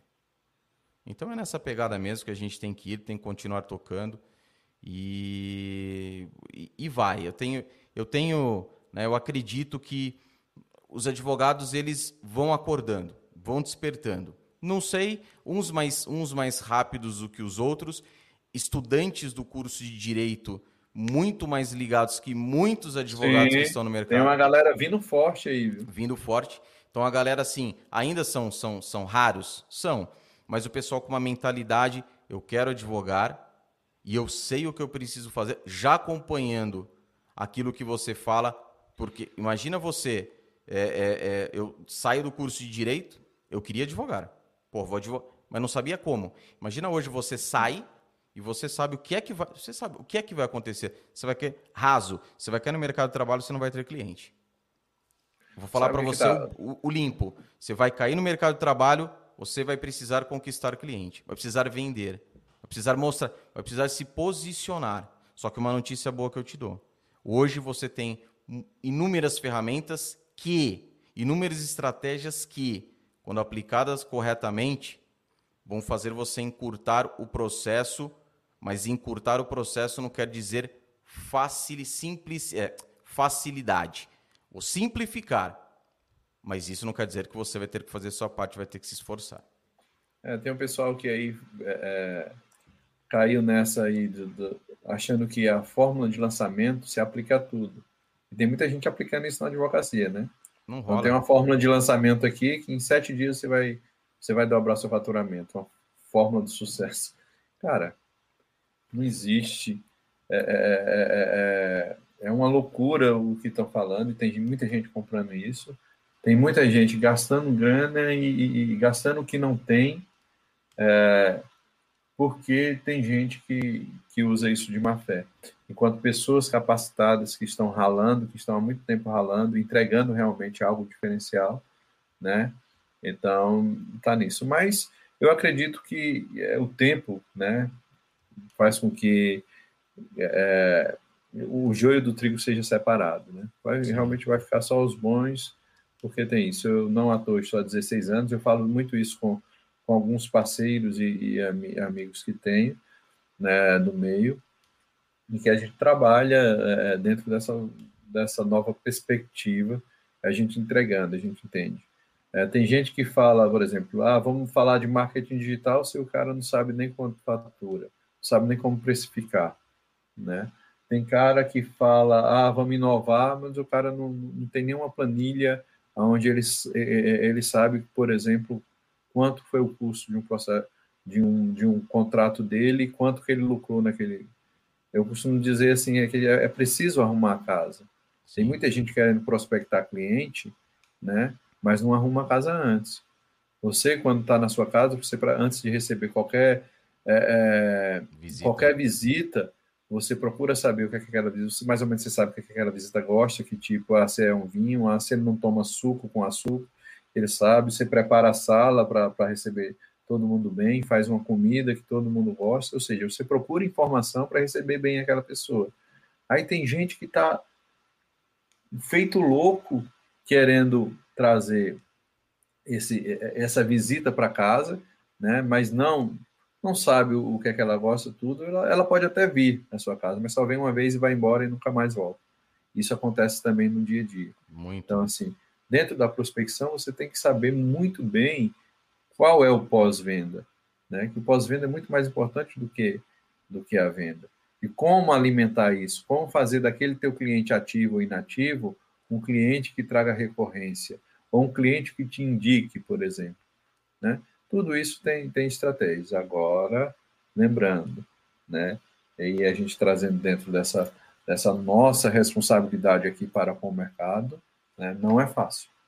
É, você rala muito e, e precisa também ter um, um pouco de, de quando você está antenado, quando você busca muita informação é, em outro e assim e até em outros mercados, né, você consegue fazer essa transição para aplicar na advocacia. Então, é, é, é isso. Não, não, não, tem receita de bolo pronto, é, mas é possível sim. É possível você ter o que você quer, você faturar quanto quiser, desde que você esteja disposto a pagar o preço que é trabalhar. É trabalhar bem, porque não existe é, é fórmula secreta ou fórmula que te dá é tipo aqueles anúncios de, de, de, de, de Mãe de Santo. Trago a pessoa amada em três dias. Né? Não adianta tudo, né?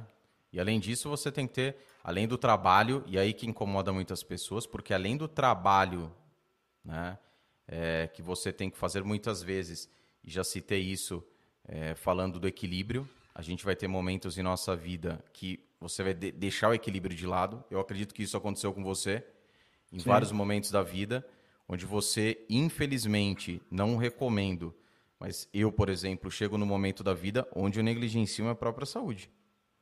Né? Então, repito, não recomendo, não faria, porque você fica tão naquela de. Porque hoje eu tenho um pensamento diferente. Eu falo, não, primeiro eu preciso colocar minha saúde, que sem saúde nem da cama eu vou levantar. Então, sem saúde, porra, se minha máquina pifa, não adianta eu ser obsessivo naquilo que eu faço, porra, cachorro louco, não adianta. Então preciso da saúde. Mas o equilíbrio. Eu lembro do meu começo da advocacia, maluco demais. Sabe? Me arrependo? Não me arrependo. Mesmo não tendo direcionamento, a, a intensidade, não me arrependo. Principalmente no digital. Né? Em 2012. Porra, 2012. Então era algo, né? Quando você falou do direito digital, eu lembrei de 2012, porque foi quando surgiu o direito digital, mais ou menos ali, né? A galera começou a ventilar, não que, que nasceu ali, mas que a galera começava a ventilar, já tinha pós-graduação, tá, tá, tá. E eu lembro que eu conversei com, com, com um advogado lá mais experiente à época. Eu perguntei para ele, ele falou assim: Olha só, olha só como a coisa mudou. Mas ele falou assim para mim: Tem demanda na tua cidade em direito digital? E isso foi um fator que eu falasse: Putz, não tem. Não tem. E eu falasse, porra, não, não, não, direito digital não, não, é, não é na pegada, não. Veja só que o que era lá atrás, hoje a coisa está totalmente diferente. Quero fazer direito agrário. Cara, mas na minha cidade não tem nada aqui, velho. Mas você tem o Brasil. Sim. Você pode, né? Você tem um exemplo aí, até anotei aqui, da Amanda, né? Se não esqueço. Da Amanda. É. Tá aí um grande exemplo. Então, assim, é a paciência, além da dedicação, a paciência porque você começa a olhar para o lado, fala, puta, mas o cara lá já aconteceu. O outro aqui já aconteceu. Para mim ainda não aconteceu. Cada um tem o teu tempo. Então você seja paciente, plantando todo dia, regando todo dia e vai esperar. cada, ca, cada fruto nasce num tempo para pessoas diferentes. E nada, e aí é que eu falo. O importante disso tudo, Rodrigão, que acredito que isso aconteceu com você, do momento que você escolhe a, a, a profissão, ou por outras coisas, porque a vida também, do mesmo jeito que ela coloca obstáculos, a vida coloca oportunidades. Tentações, sim. né? Tentaçõezinhas. Vamos ver, vamos, vamos ver. Vamos ver se gosta. Vem a oportunidade parrudona. Quem nunca? Parou e falou: ah, será que eu vou? Será que eu não vou? Ai, meu Deus. E aí o que, que é fundamental? que eu falo muito quanto, quanto a isso também. Funda que me ajudou bastante. Quando eu tive, porque eu não, sei, não, não, não tive isso desde, desde sempre, não. Pelo contrário. Mas é o quê? Você saber o que você quer. Para onde você quer ir. Nem que seja até 31 do 12. Sim. O que, que você quer? Porque quando você sabe disso, cara, tudo que você for fazer no seu dia vai ser na direção daquilo que você faz a, a, o foco naquilo. Porque quando você está focado, a dispersão, não que vai zerar, mas ela diminui. E mesmo que você se pegue ali rolando o feed do Instagram, você sabe, sabedor do que você tem, na hora fala assim: opa, parou, deixa eu voltar ali, liguei. Isso acontece comigo até hoje. Eu estou lá sentado, pego o, o, o Instagram, abro lá, blá, blá, do nada, oh, oh, já pego, fecho, vamos para lá, vamos continuar. É isso. Um amigo meu, é, é, um grande advogado, é, Gustavo Rabai, essa semana ele disse que recebeu várias críticas. Aí é, é um cara que é muito, é uma sumidade, sumidade e ele escreveu no, no Instagram dele, ele disse, você já parou para pensar quanto tempo você gasta em grupos de WhatsApp criticando ou, ou e, e para você ver como é, eu depois da análise dele, eu fiz uma autocrítica com relação a mim também. Ou seja, vê, só, a gente casa de Ferreira e espeto de pau. É porque você acaba caindo naquela. Sim. É o que você acabou de falar aí agora. Ou quanto tempo você está vendo ou criticando é, é, é, é, no Instagram posicionamento de, de, amigos, de parceiros, ou até de, de novos negócios. É, você já pensou, parou para calcular quanto tempo você gasta com isso e quanto tempo você diz é, quanto tempo você disponibiliza para que você tenha sucesso ou para que você Sim. alcance o que você quer, né? Então, assim, e, e é, é, não é é muito comum quando eu, quando eu falo com as pessoas e chego nos escritórios, eu falo, Rodrigo, mas eu não tenho tempo para isso. Eu disse, ah, não tem tempo, tá bom. Então, aí quando eu olho, o cara tá lá, em grupos, passa horas e horas discutindo. O cara, gente, eu vi amigos que passavam assim, dia inteiro debatendo política americana. Ah, não, porque o Biden, porque. Eu disse, cara, beleza. O cara fala tanto que você fala assim, pô, será que esse cara é advogado do Biden? Sei lá. Não, é. Será que, né? Então, assim, o cara, o cara, tem... é, o cara é, é, aqueles caras que são especialistas de Facebook, tudo, né? Por mais que. E assim, eu não estou falando só de amigos da área do direito, não. Tem outro amigo que, que, que, que eu vejo assim, as postagens dele é, em algum momento, cara, o cara é funcionário público, esse cara realmente, é por isso que o funcionalismo público é tão é, é, discriminado, né? Porque o cara, certamente, ele não trabalha nada, ele fica o dia inteiro na rede, porque a cada cinco minutos o cara posta alguma coisa no grupo. Ele fica replicando as coisas que tem. Então, assim, é, é questão de você ter consciência do que você quer realmente. Sim, né? saber, né? E é, e focar, diz, olha, é isso que eu quero, vou abdicar e, e assim, a, toda escolha tem uma renúncia por trás, né? Isso, isso, toda escolha. Você quer ter sucesso? Ok, esteja com as pessoas certas. Isso é outra coisa que é muito importante. Esteja do lado das pessoas certas. Se você, se você olhar no teu ciclo de amigos, pelo menos ali é, 70% das pessoas não estão na mesma vibe que você, de crescimento, de querer algo mais, ou tudo, então sai daquilo, porque aquilo, aquele grupo de amigos é uma âncora para você. E hoje em dia, com o digital, facilita demais, né? Sim. Hoje assim, ah, porque antigamente você falava, a pessoa fala assim, mas pô, mas como eu não tenho? Tô aqui em casa, tô na casa dos meus pais e tenho. Hoje em dia você consegue estar ao lado, porra, de pessoas fenomenais. Eu vejo aqui mesmo no, no quando eu criei o, o, o Deloitte, porra, ontem eu tava no banho, eu tava pensando nisso. Eu falei, dificilmente eu teria a oportunidade que eu tenho hoje com o digital de trazer porra, o gabarito da galera que tá vindo para cá e que vai vir ainda. Entende? Então tem, ou seja, a gente entra falando o quê? Cara, não tem desculpa alguma hoje. Não, você, você está no estado, no estágio em que você se encontra porque você quer. A verdade é essa. A não ser que você tenha algum tipo de problema físico ou alguma coisa que nós sabemos que pessoas têm limitações, enfim, estão passando por momentos delicados, ok, né? Existem, logicamente. Vamos aqui colocar todo mundo no mesmo balaio, mas nós sabemos que a grande maioria é no gogó. Então, é, é, ah, eu não tenho tempo. Eu sempre falo o seguinte, não, você não tem prioridade. Porque o tempo, as 24 horas são as mesmas para todo mundo, todo mundo está cansado. Não sei, o, o, o, o, Musk é o mais rico do mundo hoje? Acho que é, né? É. Ganhou do, do, do, carecão. Carecão. Falou cabeludão, trancinho. É. E as mesmas 24 horas você tem. O Musk, poderia o que ele tem ali, ele não consegue comprar um milésimo de segundo a mais. Então você tem as mesmas 24 horas. Se uma pessoa faz, não vamos longe não. Pega um advogado que você admira. As mesmas 24 horas que ele tem, você tem. Sim. Entende? Então, assim, a questão mesmo de priorizar. E eu me pego, eu falei, eu dei o exemplo do, do, do Instagram. Às vezes eu tô lá fazendo alguma outra coisa, pô, passou uma hora. Cara, aquilo me dá uma. Assim, meu, porra, uma hora, pô, teria feito isso, isso, isso. Por dessa. Isso é bom por quê? Porque você consegue diagnosticar rapidamente aquele erro e uma age, sai daquilo, porque não adianta você falar assim, puta, uma hora aqui. Ah, já passou uma hora de continuar. Ah, tá tudo perdido mesmo de continuar. Sabe qual é a dieta? Você chega, você levanta, você fala assim, você vai lá, café da manhã, toma na dietinha, lanchinho da tarde, aí no almoço você come lá um doce depois do almoço. Fala assim, ah, meu, já comi o doce, acabou a dieta, amanhã eu volto com a dieta normal. Aí arregaça o dia inteiro. Né? Então, quando você faz esse, esse diagnóstico rápido, e lógico que isso te facilita porque você sabe o que você quer, e sabendo o que você quer, você sabe o que precisa ser feito, ok? E quando você faz isso, a hora que você diagnostica isso, no, no, mesmo tempo você sai daquilo, falou, parou aqui, desligou ali, voltou, fechou o telefone, e numa outra oportunidade dificilmente vai acontecer. E quando ela acontece, que também já aconteceu comigo, no dia seguinte eu volto, vou, vou incorrer no mesmo erro. Só que aquilo dura minutos, pouquíssimos, porque a hora que bate, porque o nosso cérebro é um vagabundo. O nosso cérebro ele quer o quê?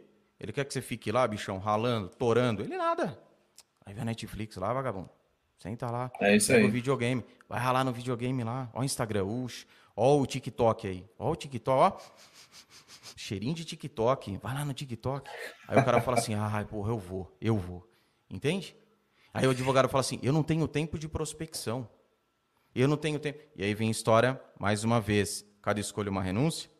Sim. Ai, mas oito horas. Meu, vai ter dia que você vai dormir quatro horas de soninho. Entendeu? Cinco horas disso. Ai, mas vou estar mais oito horas. Minha médica falou, ok. Mas a vida, a, a vida não, não é assim. Entendeu? A vida não é justa. Se fosse justa, seria beleza. É, ó, todo mundo. Mas não é, cara.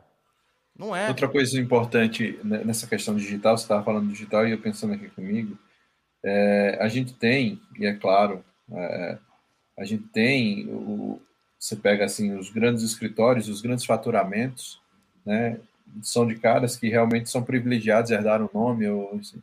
A gente tem essa questão, esse abismo, né?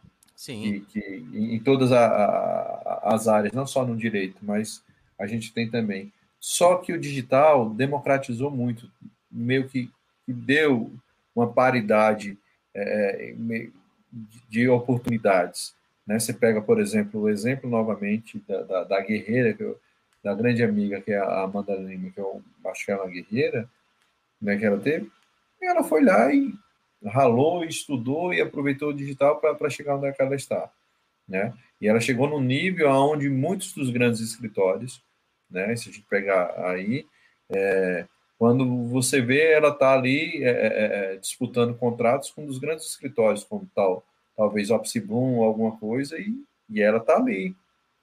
Tá no meio. Muitas, muitas vezes nem procura o, o cara, procura ela diretamente, porque ela, ela é, é como ela. E aí outra coisa, saber onde o seu cliente está. Sim. Como ela, é, ela ela está muito em volta desse meio, é, de startups, legal techs e tudo, essas pessoas acabam disseminando e as pessoas que querem é, é, é esse trabalho dela entendem, conhecem pessoas afins de mercado e vai, diretamente para ela, né? Então, houve uma, o digital trouxe uma democratização também do mercado. Né? As oportunidades ficaram mais próximas de quem não. Até um certo momento, né, é, tinha que. É, dependia de um nome, de um pai, tudo, até só teria o sucesso grisalho, como a gente falou lá atrás. Né? Então, as oportunidades, eu tenho. Posso citar aqui vários clientes ou vários amigos conhecidos que são mais jovens que eu, e os caras têm sucesso e estão faturando aí horrores, mas porque souberam aproveitar e não são privilegiados como, como, como tantos, não herdaram nomes, entendeu? Então, existe, o digital também trouxe essa democratização de oportunidades. Sem dúvida. Tá? Sem dúvida. Então, no país, é, num país onde a gente tem, é, é, ainda existem castas aqui, né, se a gente fosse colocar em a disparidade tudo, é, é, e o digital ajuda muito nesse sentido. Né? Sem dúvida. Isso daí é algo que tem que ser aproveitado e é algo que eu acho, assim, é outra coisa que eu não entendo, é, o, o jeito que está e a galera ainda, se você pega um advogado, é, um decano da advocacia, e você fala para ele a respeito do digital, é até compreensível que ele seja um, um reticente, né? Ele está numa outra pegada, já está dando aquela puxada de freio. Só que você começa a perceber que até grandes escritórios começaram a se preocupar com isso, né? com a questão da, da imagem no digital. Sim. Só que eles têm um ponto que muitos deles, é, eu vejo isso e é, e, e, e é compreensível, mas não há uma exposição.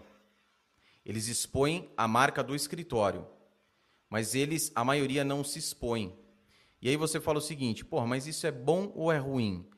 Para quem tem a oportunidade, virtude do estreitamento, né? Do que não acontecia antes, porque antigamente, sem o digital, quem pode mais chora menos, pô.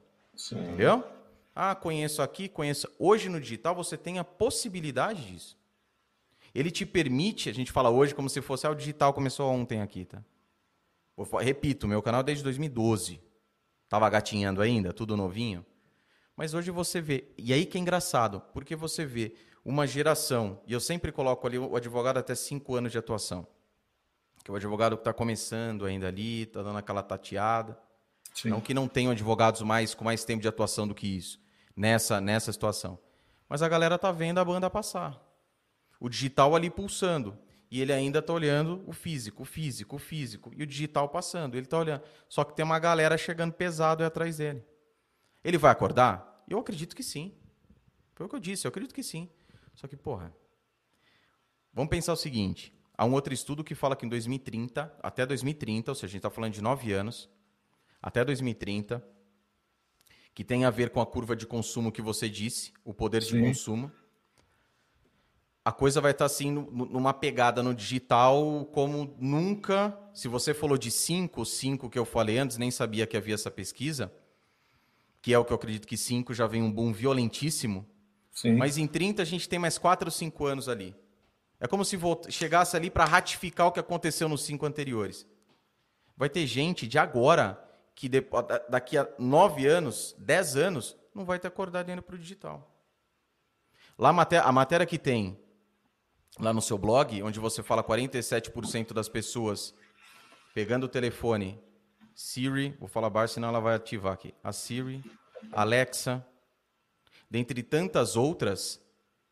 Hoje o cara tem que entender o seguinte, pô, peraí, é claro que tem um, um modo para você fazer isso, mas eu vejo meus pais.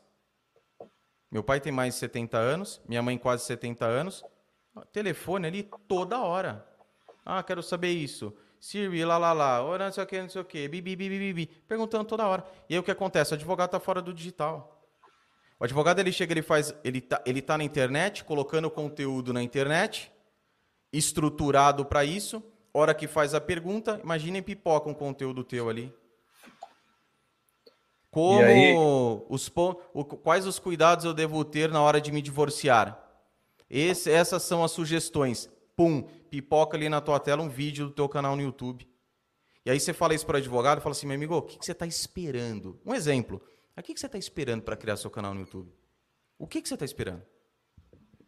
Por quê? É de graça. Hoje, você pega teu telefone, qualquer telefone hoje está filmando 8K já, você vai fazer uma baita de uma imagem, o que, que você está esperando? O digital chegar? Entende? E Esse... aí, é, o, é, essa questão do YouTube, você pega o YouTube, que depois do Google ele é, a, é o maior... Segundo é, buscador, né? O maior buscador. Você tem outras características também, mas o mais importante é que, assim, olha como tem mercado e, e tem, tem muito demais. mercado por, por muita gente está fazendo errado.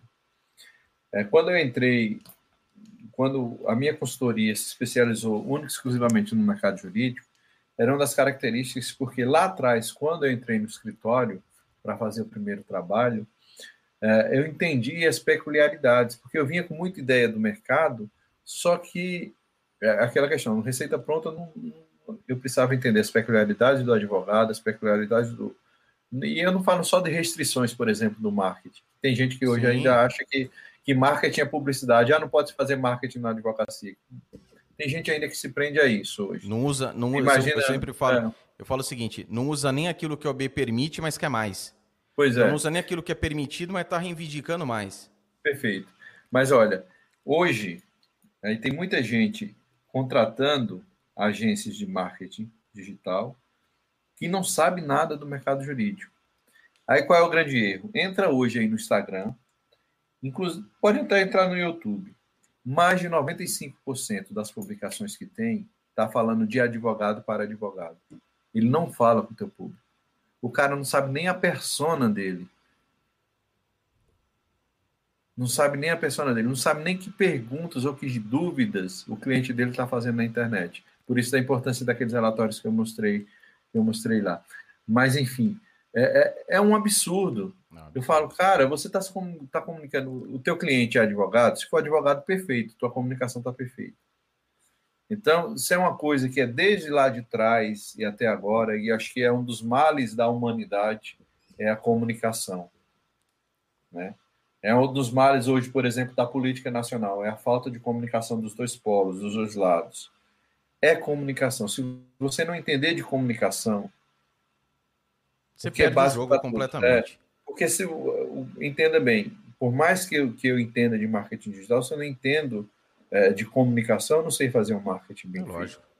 Eu não sei me relacionar, né? Qual é a base é, é, da advocacia desde sempre? Eu falei isso lá atrás. É o relacionamento. E vai ser sempre o relacionamento. O que muda são os canais de relacionamento e os meios com que você faz esse relacionamento. Hoje é digital, tá? Mas a advocacia é pautada em relacionamento. Pessoas compram de então, pessoas, né? Pois é. Então, eu só consigo me relacionar com você se eu comunico bem. Você imagina que eu é, falo alemão, você fala português e a gente só fala esse único idioma, né? Não vai rolar uma boa comunicação. E aí a gente começa a buscar, é, é, talvez, outras formas de se comunicar através de gestos, de mímica, enfim. Então, hoje, basicamente, é, 95%, eu estou falando por baixo, tá? 95% dos canais, seja Instagram, dos advogados, nem por mim que estão se comunicando. Ele está falando de advogado para advogado. Tá? Esse é o principal erro hoje no, no, no marketing, é, seja digital, seja offline, enfim, é que as pessoas não sabem se comunicar com o seu público-alvo. E aí você fala isso, eu falo, quando eu entro nesse assunto, eu falo o seguinte: quando você se comunica com o público errado, e o, e o principal é isso. O principal é isso. Tá? Eu falo o quê? Produção de conteúdo na rede social, ela tem que ser estratégica. E por que, que, eu cito tanto estratégia, estratégia? Porque eu não tinha isso quando eu comecei. Comecei em 2012, eu comecei, mas eu não tinha. Eu fazia por hobby. Eu comecei o meu canal no YouTube falando com o meu público-alvo. Isso eu sabia. Então o cliente chegava no escritório, trazia um problema, eu falava, putz, daqui acho que mais pessoas deviam saber a respeito e disso. você debatia esse seu problema no canal. Fazia lá vídeo de. Era o direito de 60 segundos. Fazia o videozinho em um minuto. Estancava aquilo. Massa. Estudava um tema, né? Estudava. Putz, daqui é legal, cara. Daqui dá pra galera, sabe? e ela criava um vídeo a respeito daquilo. Eu me comunicava com o meu público, mas sem estratégia correta. Sim. Quando eu chego, anos depois, onde eu falo assim, não, peraí, o conteúdo tem que ser de forma estratégica, é o que eu falo para eles desde já. Você não vai postar por postar. Seja o que for. Se você for postar a tua foto de biquíni, a tua foto de sunga na praia, ela tem que ter um contexto por trás para se comunicar com o teu público. Senão você vai lá e vai postar no seu perfil pessoal. Ou não vai nem Sim. colocar. E aí o que acontece? O advogado ele pega hoje, ele vê aquele perfil, nossa, que bonito, quero fazer um perfil igual a esse. E aí um começa a seguir o outro a boiar, vai seguindo a boiada. Todo mundo vai fazendo tudo igual. E aí a pergunta clássica, a hora que o advogado pega e fala assim, peraí, vamos ver sua rede social, o que está acontecendo? Porque quando você vai, vai diagnosticar o porquê da não prospecção, por que, que você nem atrair você atrai? Se você não atrai, você não vai vender. Então nem atraiu, você atraiu. Então, ó, qual que é o problema na atração? E a gente entra onde? Na comunicação. A comunicação geralmente é o principal problema. Tá falha. Tem falha, tem ruído nessa comunicação. E aí é o que você. Isso é, isso, isso, é, isso é claríssimo. 95 é pouco. Pode colocar um 99,9. A hora que você olha aquilo lá, você vai ver e fala assim, viu? Peraí, você está falando com outros. Você advoga para outros advogados? Não, advogo, JR, sou. Eu defendo os advogados né, na, na, nas ações administrativas com a OAB, né, no judiciário também. Minha especialidade é essa. Ótimo. Não. Não, mas não é. Não. Não é assim. E aí o que eu falo? Você fazendo, você produzindo conteúdo para o público errado, vamos falar de produção de conteúdo. Você está perdendo tempo, energia. Porra, perder tempo hoje em dia é tempo, dinheiro. Cara. Você está perdendo dinheiro. Tempo, energia, que você está lá produzindo conteúdo, aquela dificuldade, principalmente no começo, e a coisa não sai. Grana, porque às vezes você comprou alguma coisa ou contratou uma agência para fazer, e pior, eu falo para eles, correndo um alto risco de estar tá ali, ó, entregando munição para o seu concorrente, informação para ele no 0800 de graça, mastigadinha, bonitinha. O advogado hoje ele chega, você quer um exemplo? Você pega e fala assim: vamos ver quem são as pessoas que te seguem. A maioria são advogados. Por quê? Porque o que você está fazendo está atraindo quem? Os advogados. Advogados. Entende? Os advogados. E aí, outro dia, também em outro, em outro. Esse foi recente, não foi em, em, em, em grupo de, de, de, Facebook. Mas aí havia uma discussão ali num, num, num canal e a advogada falou assim: ó, oh, é impossível o advogado produzir conteúdos para o público dele, para quem ele atua. Impossível. Só dá para você fazer isso se você for falar para outros advogados. Aí eu fico pensando, eu falei, bicho, olha que ponto chega Jesus. o pensamento de um profissional. O pensamento. E aí você traz isso, e aí a gente vai voltar.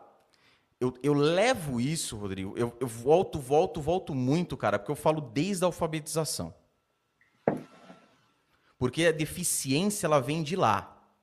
Porque você, um advogado, vamos voltar de novo, cinco anos, curso de direito, você não parar, falou, bom, peraí, minha área de atuação é essa. Quais são os problemas, os principais problemas? Ah, tô chegando agora, JT, nunca atendi ninguém. Beleza. Da tua área de atuação, vai pesquisar. Quais são os principais problemas que o seu público tem? É a respeito disso que você vai falar. Só que você não vai falar de qualquer jeito, como a galera faz. Lei lau lau lau, artigo tal tal tal. Aí vai lá na legenda, mete um post preto, escrito em branco, o número da lei, o número da lei, o artigo, vai lá, transcreve ou fica só repostando, né, de, de, de e canais quando, aí. E, e, quando o canal re, é, reposta só aquelas aquelas notícias do STF. Também. Pega a galera Senado, do STF, porque para ele, é, tem aqueles ainda que são um, um, tantinho mais arrojados. Eles pegam, criam o deles, mas é a mesma coisa. É, né? só replica. E lá embaixo só, só, só muda a imagem. Só muda a imagem. E aí você vê que o motivo da não atração, muito, é baseado nisso. Não há estratégia alguma. Nem, e, aí, e aí eu fico pensando, falo, bichão, você tá ali com teu perfil e você está fazendo coisa errada. Você está gastando seu tempo, dinheiro, energia, podendo correndo o risco aí de ficar alimentando o seu concorrente com conteúdo. Percebe? Sim. E aí a pessoa tem, meu, você vai fazer isso, você vai fazer assim, assim, assim, assim. É desse jeito que você faz, você começa desse jeito, você vai fazer uma headline e parará. E vai trazendo para o cara, por quê? Porque a realidade é outra. O que, que a gente mais quer na rede social? E a gente precisa disso, advogado mais do que nunca, da atenção da pessoa. Porra, você tá ali na frente cheio de coisa, pipocando na tua tela. Eu preciso reter tua atenção. Aí você vai lá, desculpa a palavra, mas você coloca um conteúdo de bosta ali. Você acha que isso vai atrair teu público? Mesmo que você saiba quem é o seu público, você acha que isso vai atrair? Então, olha só, primeiro, identificar quem é o seu público.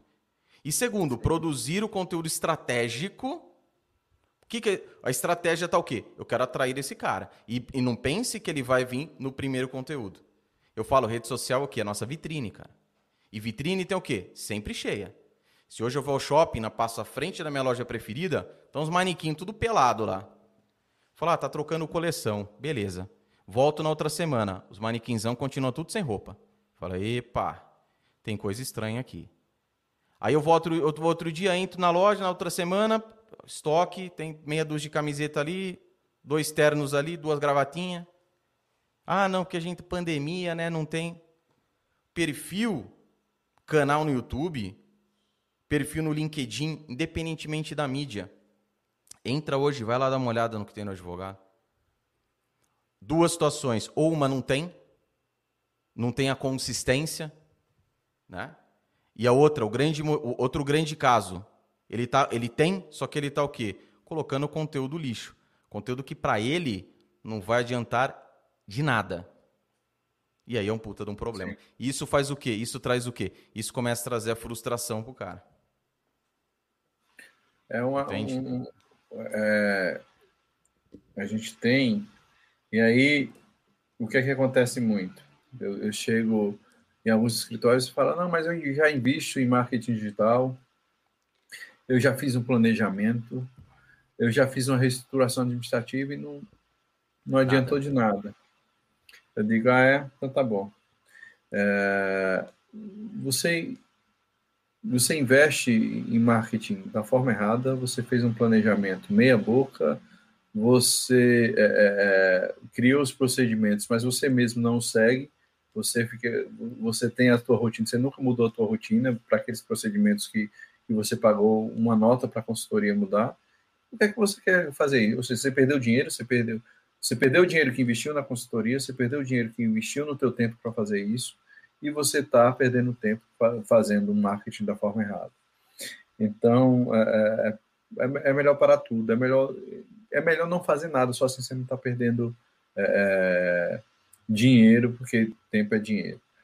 É, e por isso que essa galera de hoje, né, a, a, a própria dinâmica do mercado hoje, você pega uma criança de três anos, ela pega um celular, ela já sabe no touch a mexer. É, é, é essa, essa dinâmica, essa, essa de entender, ou seja, todo o jovem hoje é, já é nato dele a produção de conteúdo, né? diferente do que a minha geração, ou seja, o jovem hoje, se ele vai sair, se ele vai na academia, ele posta uma foto, né? e ou ele está falando ali com os amigos dele, já faz live com os amigos dele. Então isso já está dentro do hábito dele. Claro que precisa de um direcionamento, precisa, como você falou, que ele entenda as estratégias por, é, por trás daquilo ali para que ele consiga o objetivo. Mas é muito mais fácil porque isso já está dentro da rotina Sim. dele, diferente da nossa geração e das gerações passadas que a gente teve que aprender a lidar com isso aqui com a câmera a gente teve que aprender a lidar, a produzir um conteúdo, a falar, por exemplo, ah, estou aqui, é, houve um problema aqui no cliente meu que eu achei muito interessante trazer aqui para vocês. Você sabia que isso, isso, isso aqui é, pode, pode ter um resultado positivo? E aí é, é fazer isso. Então, assim, mais uma vez, sigo alerta. É, se você não tem esse hábito, se você não vem dessa, dessa turma que é nativo digital, que já tem fazendo isso, você tem essa dificuldade, começa a fazer aos poucos. Faz, por exemplo, cria um, um perfil, ou cria um no, no, Instagram, ou até um canal no YouTube, grava e deixa ali fechado, restrito só para você, você vê o quanto você está melhorando, vai se tornando aquilo hábito até que você se sinta seguro para fazer aquilo. mas por trás disso, pensa primeiro qual é as dúvidas ou o que é que de informação você pode fazer, é, levar para o teu público-alvo que traga o engajamento dele, que faça com que ele se sinta interessado em ouvir ou assistir aqui, né? Então é muito comum, é uma dinâmica que tem que ser feita. Eu costumo fazer muito isso, dar essa dica para o meu cliente. Ah, ah, Rodrigo, eu não consigo me ver tudo. Então começa a gravar. Isso é falta de hábito. Eu também, não sei. Eu não consigo ouvir. A... Quando eu comecei a falar no microfone, eu não conseguia. Eu achava ridícula a minha voz, né? E tem aquela toda a questão de, de, de caixa de ressonância da cabeça. Então, eu via a minha voz e dizia que voz ridícula, feia. E aí eu fui me habituando e, e falo normal, normalmente hoje perder o frio na barriga ao, ao subir é, é para falar para alguém ou iniciar uma aula, se perdeu também ali é vacilo, porque em algum momento você vai errar. Sempre vai dar um fiozinho na barriga, isso é interessante porque sempre vai, faz com que você melhore e tenha o cuidado de, se, de sempre é, é, estudar. Então, assim, cara, é hábito, é mudança de cultura. É, se você não, não consegue se ver, começa a gravar para você mesmo. Troca com a tua namorada, troca com a tua esposa. Eu estou gravando aqui uns vídeos aqui, estou fazendo um teste. Isso vai começar, você vai se habituar a se ver, você vai se habituar a se ouvir e com isso você vai criando. Mas sem, sem de forma alguma esquecer a estratégia por trás dessa comunicação. A forma com que você vai se comunicar. Se você não tiver essa estratégia, você está perdendo tempo. Sem dúvida alguma. E isso, essa questão do hábito, ela realmente é é, de suma importância. Se você não pratica, se você não está lá, cara, fazendo a coisa, não vai adiantar. Então, é, fez uma vez, fez duas, fez três, fez dez. E, e eu, eu sempre sou favorável à consistência. Então, hoje em dia, a gente tem os stories, 15 segundinhos. Faz lá quatro stories todo dia, um minutinho. É um minutinho Sim. todo dia. Faz, grava os stories lá, coloca o filtro que você quer bonitinho lá, que até isso ajuda, né? Ah, Antes de fazer alguma coisa, tudo cagado. É, hoje você vai lá, coloca um filtrozinho, fica lindão, né? Fica bonitão. Grava, salva no seu rolo de câmera e deixa ali. E aí vai colocando. Se tiver alguma pessoa ainda para te dar opinião, pergunte o que, que você acha. Você acha que minha comunicação tá legal? Estou falando com o público tal, explica para a pessoa, vai pedindo feedback, mas vai fazendo. Vai fazendo. Todo santo dia. É o hábito. Foi o que o Rodrigo disse, é verdade. Tem que criar aquele hábito bonitinho, todo dia está dando exemplo do vídeo, de tantas outras coisas, para você realmente alavancar a sua advocacia. É. E outra coisa importante, é, é, desculpa te interromper. Não, não, manda lá, manda lá. É, dependendo do teu público, e aí isso é, é, é estratégia também, dependendo do teu público, é, um, é um meio de comunicação diferente. Tem, tem um público teu que está, por exemplo, ah, meu público é empresarial, ele está mais, por exemplo, onde é que a faixa etária do meu público está e que, que tipo de de rede social usar, o meu público está mais no LinkedIn. O LinkedIn é mais algo escrito, então começa a fazer artigo pequenininho. E artigo não é artigo científico, hum. Tá? É, é, é, uma coisa curta, direta e com objetivo. Usam palavras-chave para ficar bem é, é, é para ficar bem posicionado no Google, usam palavras que estão sendo buscadas, tem palavras que têm mais concorrências do que outra, entender um pouco de SEO, enfim.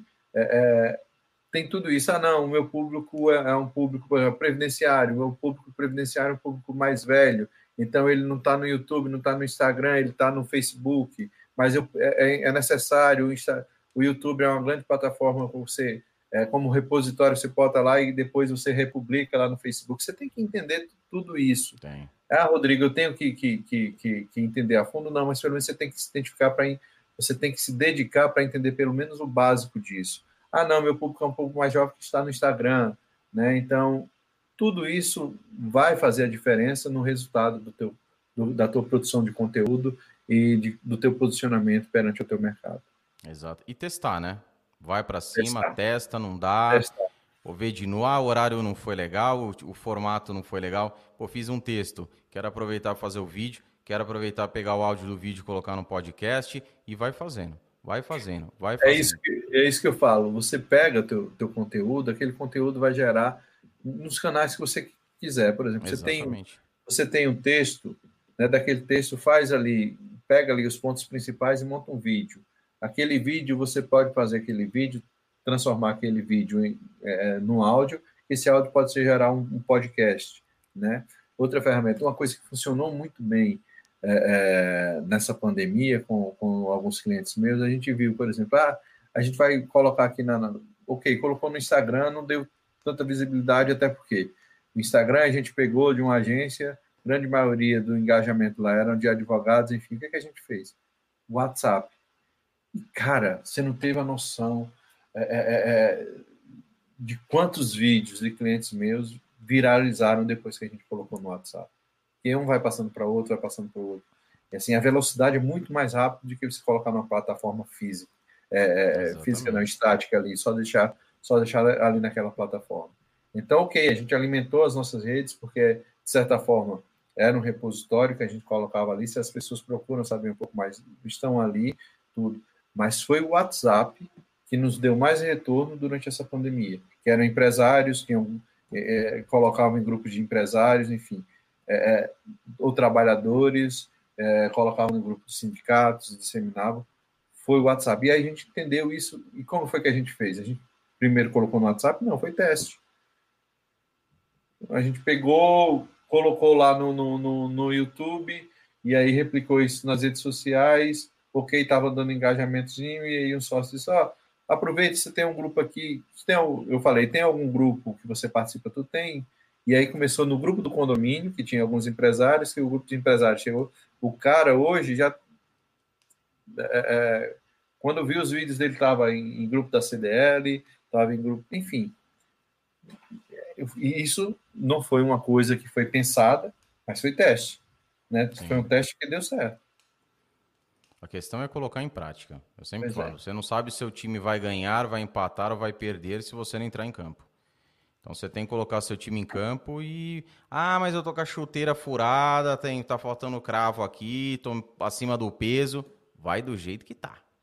Então, zero desculpa, vai para cima, porque eu falo, o nível é tão baixo o nível é tão baixo que quando você faz, né, mesmo fazendo com aquilo que você tem, mas uma qualidade de conteúdo aceitável, e aceitável não pense que é a coisa falar letrinha de lei né, e ponto final, não. Né? Tem, tem estratégia por trás disso, precisa saber fazer isso, aprender a fazer. Mas quando você faz isso, você já está anos luz à frente da galera. E aí, lembrem-se sempre da vitrine. Não adianta fazer agora um aí daqui uma semana outro, daqui 15 dias outro, um mês faz outro. Não, é diretaço ali. É sentar o aço todo dia. Todo dia. Tá? Entender as plataformas, porque Instagram é de um jeito, YouTube, por exemplo, é de outro jeito. YouTube é um buscador. O Instagram não é um buscador. Então precisa entender cada uma delas. O, o conteúdo você pode fazer um único. Aquele único, foi o que o Rodrigo falou escreveu lá um artigo legal para o teu site, beleza. Daquele artigo, o vídeo no YouTube, o mesmo vídeo você coloca no LinkedIn, o mesmo vídeo você coloca no IGTV, você coloca o, o vídeo lá no Facebook. Nos stories, você vai usar o mesmo conteúdo, só que com formato de entrega diferente. Vai dar uma condensada em quatro stories, por exemplo, dentro do Instagram. E assim você vai fazendo, pega o áudio, coloca no podcast. E detalhe, né, Rodrigão? Tudo para fazer isso, cara, o cara não tem que gastar nada praticamente. Ele pega o telefone dele, gravou, não paga nada para colocar no YouTube. Tempo. Exatamente. E tempo que ele está fazendo é, é, a tal da semente. Ele está o quê? Ele está plantando. Ele está colocando lá. O que muita gente acaba também desanimando. Pô, coloquei um vídeo ontem lá, não tive nenhuma curtida. Esqueçam curtida.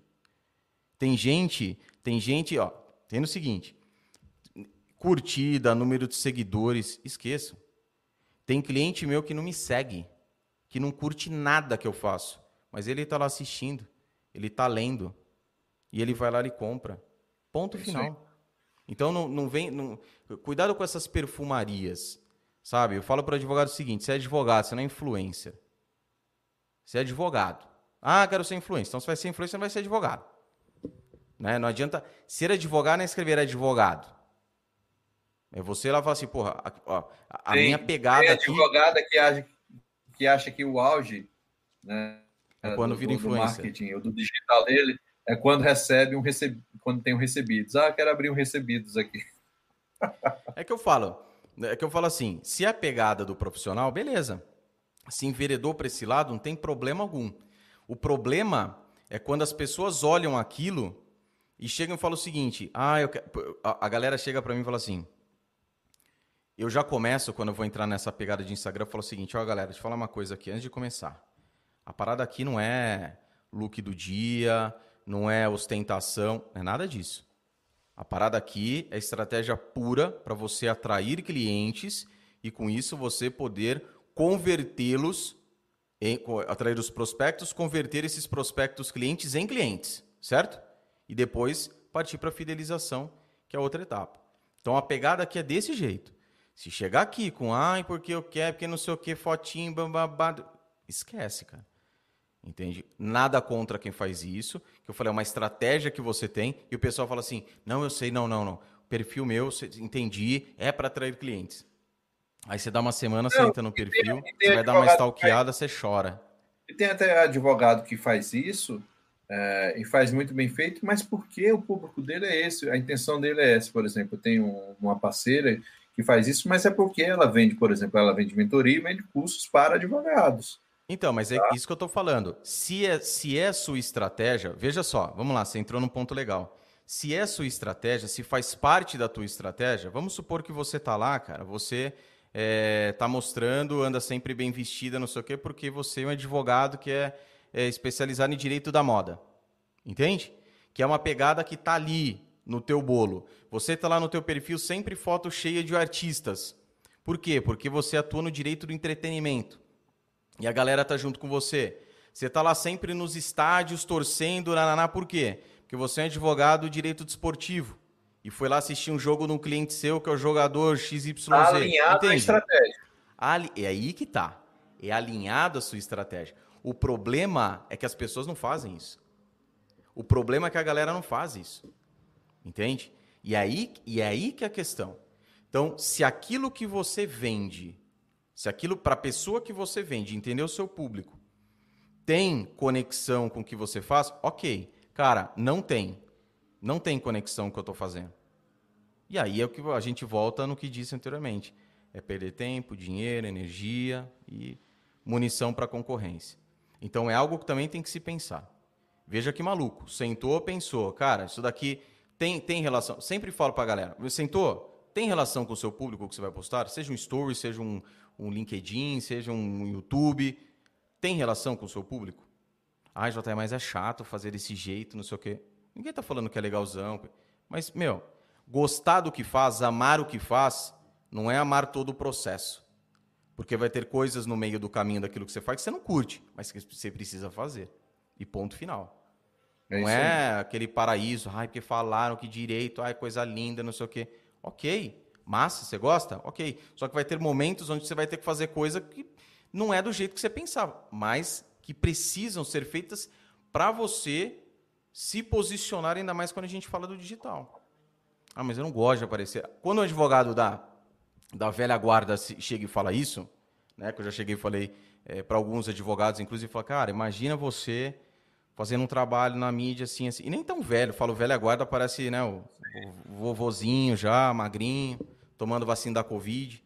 Não. Ele aguarda é assim, da minha idade. É, a hora que você, a hora que você fala para a pessoa, ele fala, ele, como eu disse, é muito reticente. E aí é, é até compreensível você ver isso daí. Agora, para o pessoal mais novo, entende? Que está aí, meu, brincando na internet, pegando um, porra, um poderio que tem. Podendo, pô, o conteúdo do cara hoje, antes, antes você fazia Antes eu escrevia, eu falei do meu tio. Meu tio escrevia coluna no jornal da cidade, cara. Aqui da cidade. Hoje você faz ali, você falou do SEO, né? Você escreve o um artigo no seu site bem posicionado, bom, qualquer pessoa no mundo vai encontrar aquilo que você escreveu. E aí você vai fazer uma vez. Aí a gente fala de Instagram, né?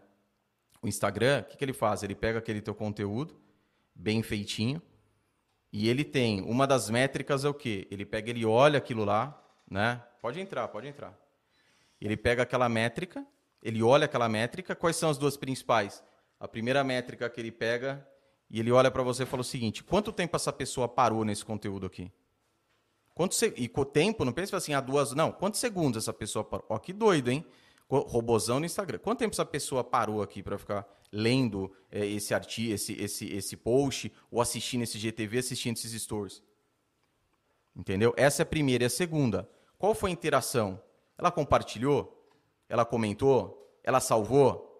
Cara, se ela fez isso, você entrou nessa caixa, o que, que ela vai fazer? Ela vai. Prestem bem atenção agora. Ela vai pegar esse conteúdo torado que você fez e para lá pro robozinho falar, robozinho, ó, isso daqui é bom, hein?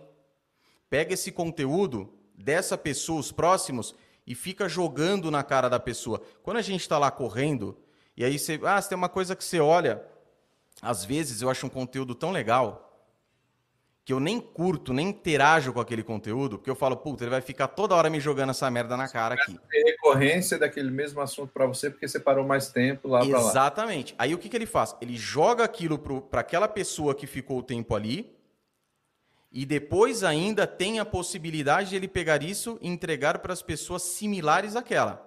Vai vendo. Só que tem um grande problema nessa história aí, Rodrigão. Imagine que você faz um conteúdo desse, fino, fino do fino, bonitinho. Só que sua vitrine está vazia depois disso. Você não posta mais. Naquele primeiro momento, quando o robozinho no Instagram fala assim: opa, ó, top, o, o Zuckerberg, esse daqui, massa, hein? Aí o Zuki fala assim: ó, pode pegar então mais esse conteúdo e jogar para a galera, esse público dele, para essa pessoa, e vai colocando para o público também. Só que qual que é o grande problema? O cara não tem mais conteúdo que ele posta.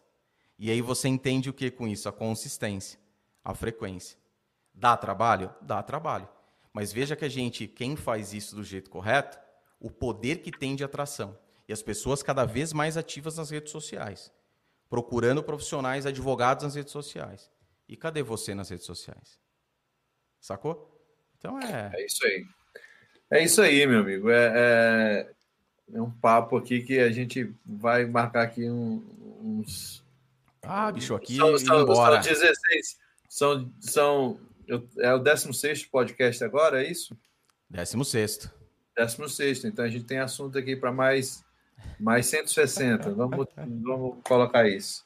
É isso Mas aí. desde já, cara, é, é, mais uma vez, e sendo redundante, é, agradecer por essa oportunidade de trocar esse papo. Eu acho que esse assunto, o, o, o nosso podcast hoje tive a oportunidade de falar um pouco de mim, do, da história. Acho que é muito importante a gente, como eu falei, humanizar né, as nossas histórias para que pessoas não achem que, que, que, que são só os super-heróis, ou só os.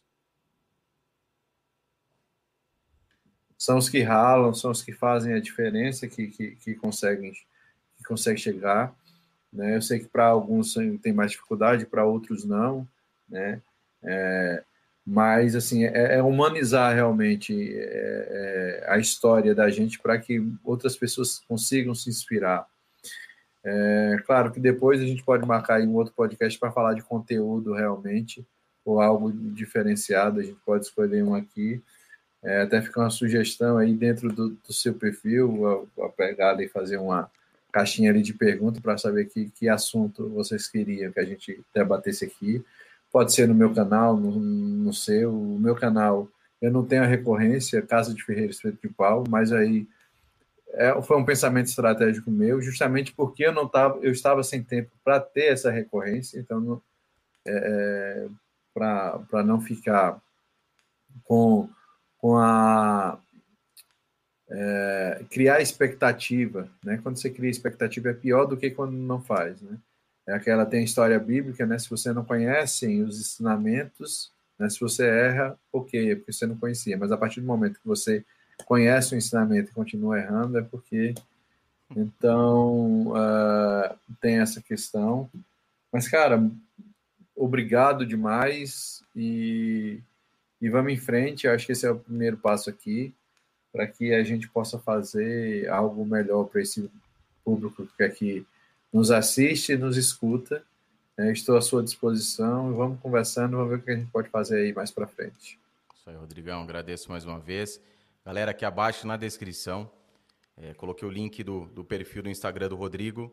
Dê um pulinho lá e conheçam os outros, as outras empresas do Rodrigo, os outros projetos, é, porque são fundamentais para o advogado tá? Eu falo isso porque realmente é, muda e ele já deixou claro aqui, apesar das ferramentas totalmente importantes, é mão na massa.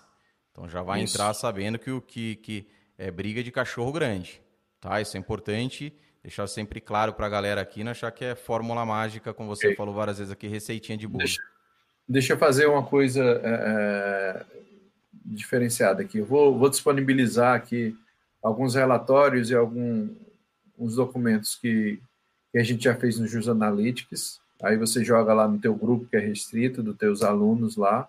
Beleza, tá? fechou. E, e para quem não é seu aluno, para quem é, para quem me segue ou para quem te segue ainda não não é seu aluno, só entrar em contato ou via Instagram ou via Facebook e a gente vê como é que eu posso fazer para disponibilizar isso para vocês, tá bom? Mas é, aos alunos é, do, lá, do, do, do João, para que a, já vão estar disponibilizados, eu acho que tem tem um, um, relatório que é bem interessante das áreas que mais cresceram, os escritórios mais admirados no LinkedIn. A gente foi outro levantamento que a gente fez, o que é que esses escritórios fazem.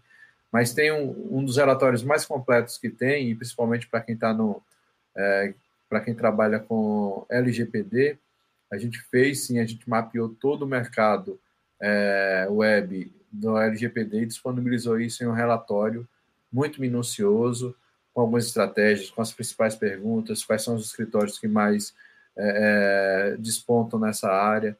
E aí, uma grande oportunidade, a gente detectou lá que, é, por incrível que pareça, na LGPD, quem está, quem está mais forte no mercado são as consultorias e não os escritórios de advocacia. Isso é um nicho que pode ser muito trabalhado. Enfim, vou disponibilizar, João, para você alguns relatórios tá, que a gente tem para ser disponibilizado para a sua comunidade. E para quem não é da comunidade, que tem interesse, é só falar comigo é, no Instagram ou até mesmo, é, enfim, vai, vocês vão conseguir. Você vai colocar Rodrigo Veríssimo ou Advogabilidade, você me encontra, você solicita ali no inbox que eu disponibilizo para vocês também. Para a gente também prestigiar quem está nos ouvindo e nos escutando.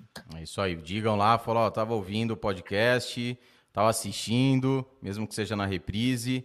E aproveite essa oportunidade, hein? Presente do Rodrigão aqui. Rodrigão, valeu demais, forte abraço. Vamos tocar aqui, estreitar esse, essa, essa, esses laços comerciais. Isso. E galera, valeu demais. E bora que bora que tem hora ainda pra gente trabalhar. Valeu, galera. Um abração. Valeu, Rodrigão. Um abraço. Tchau, tchau.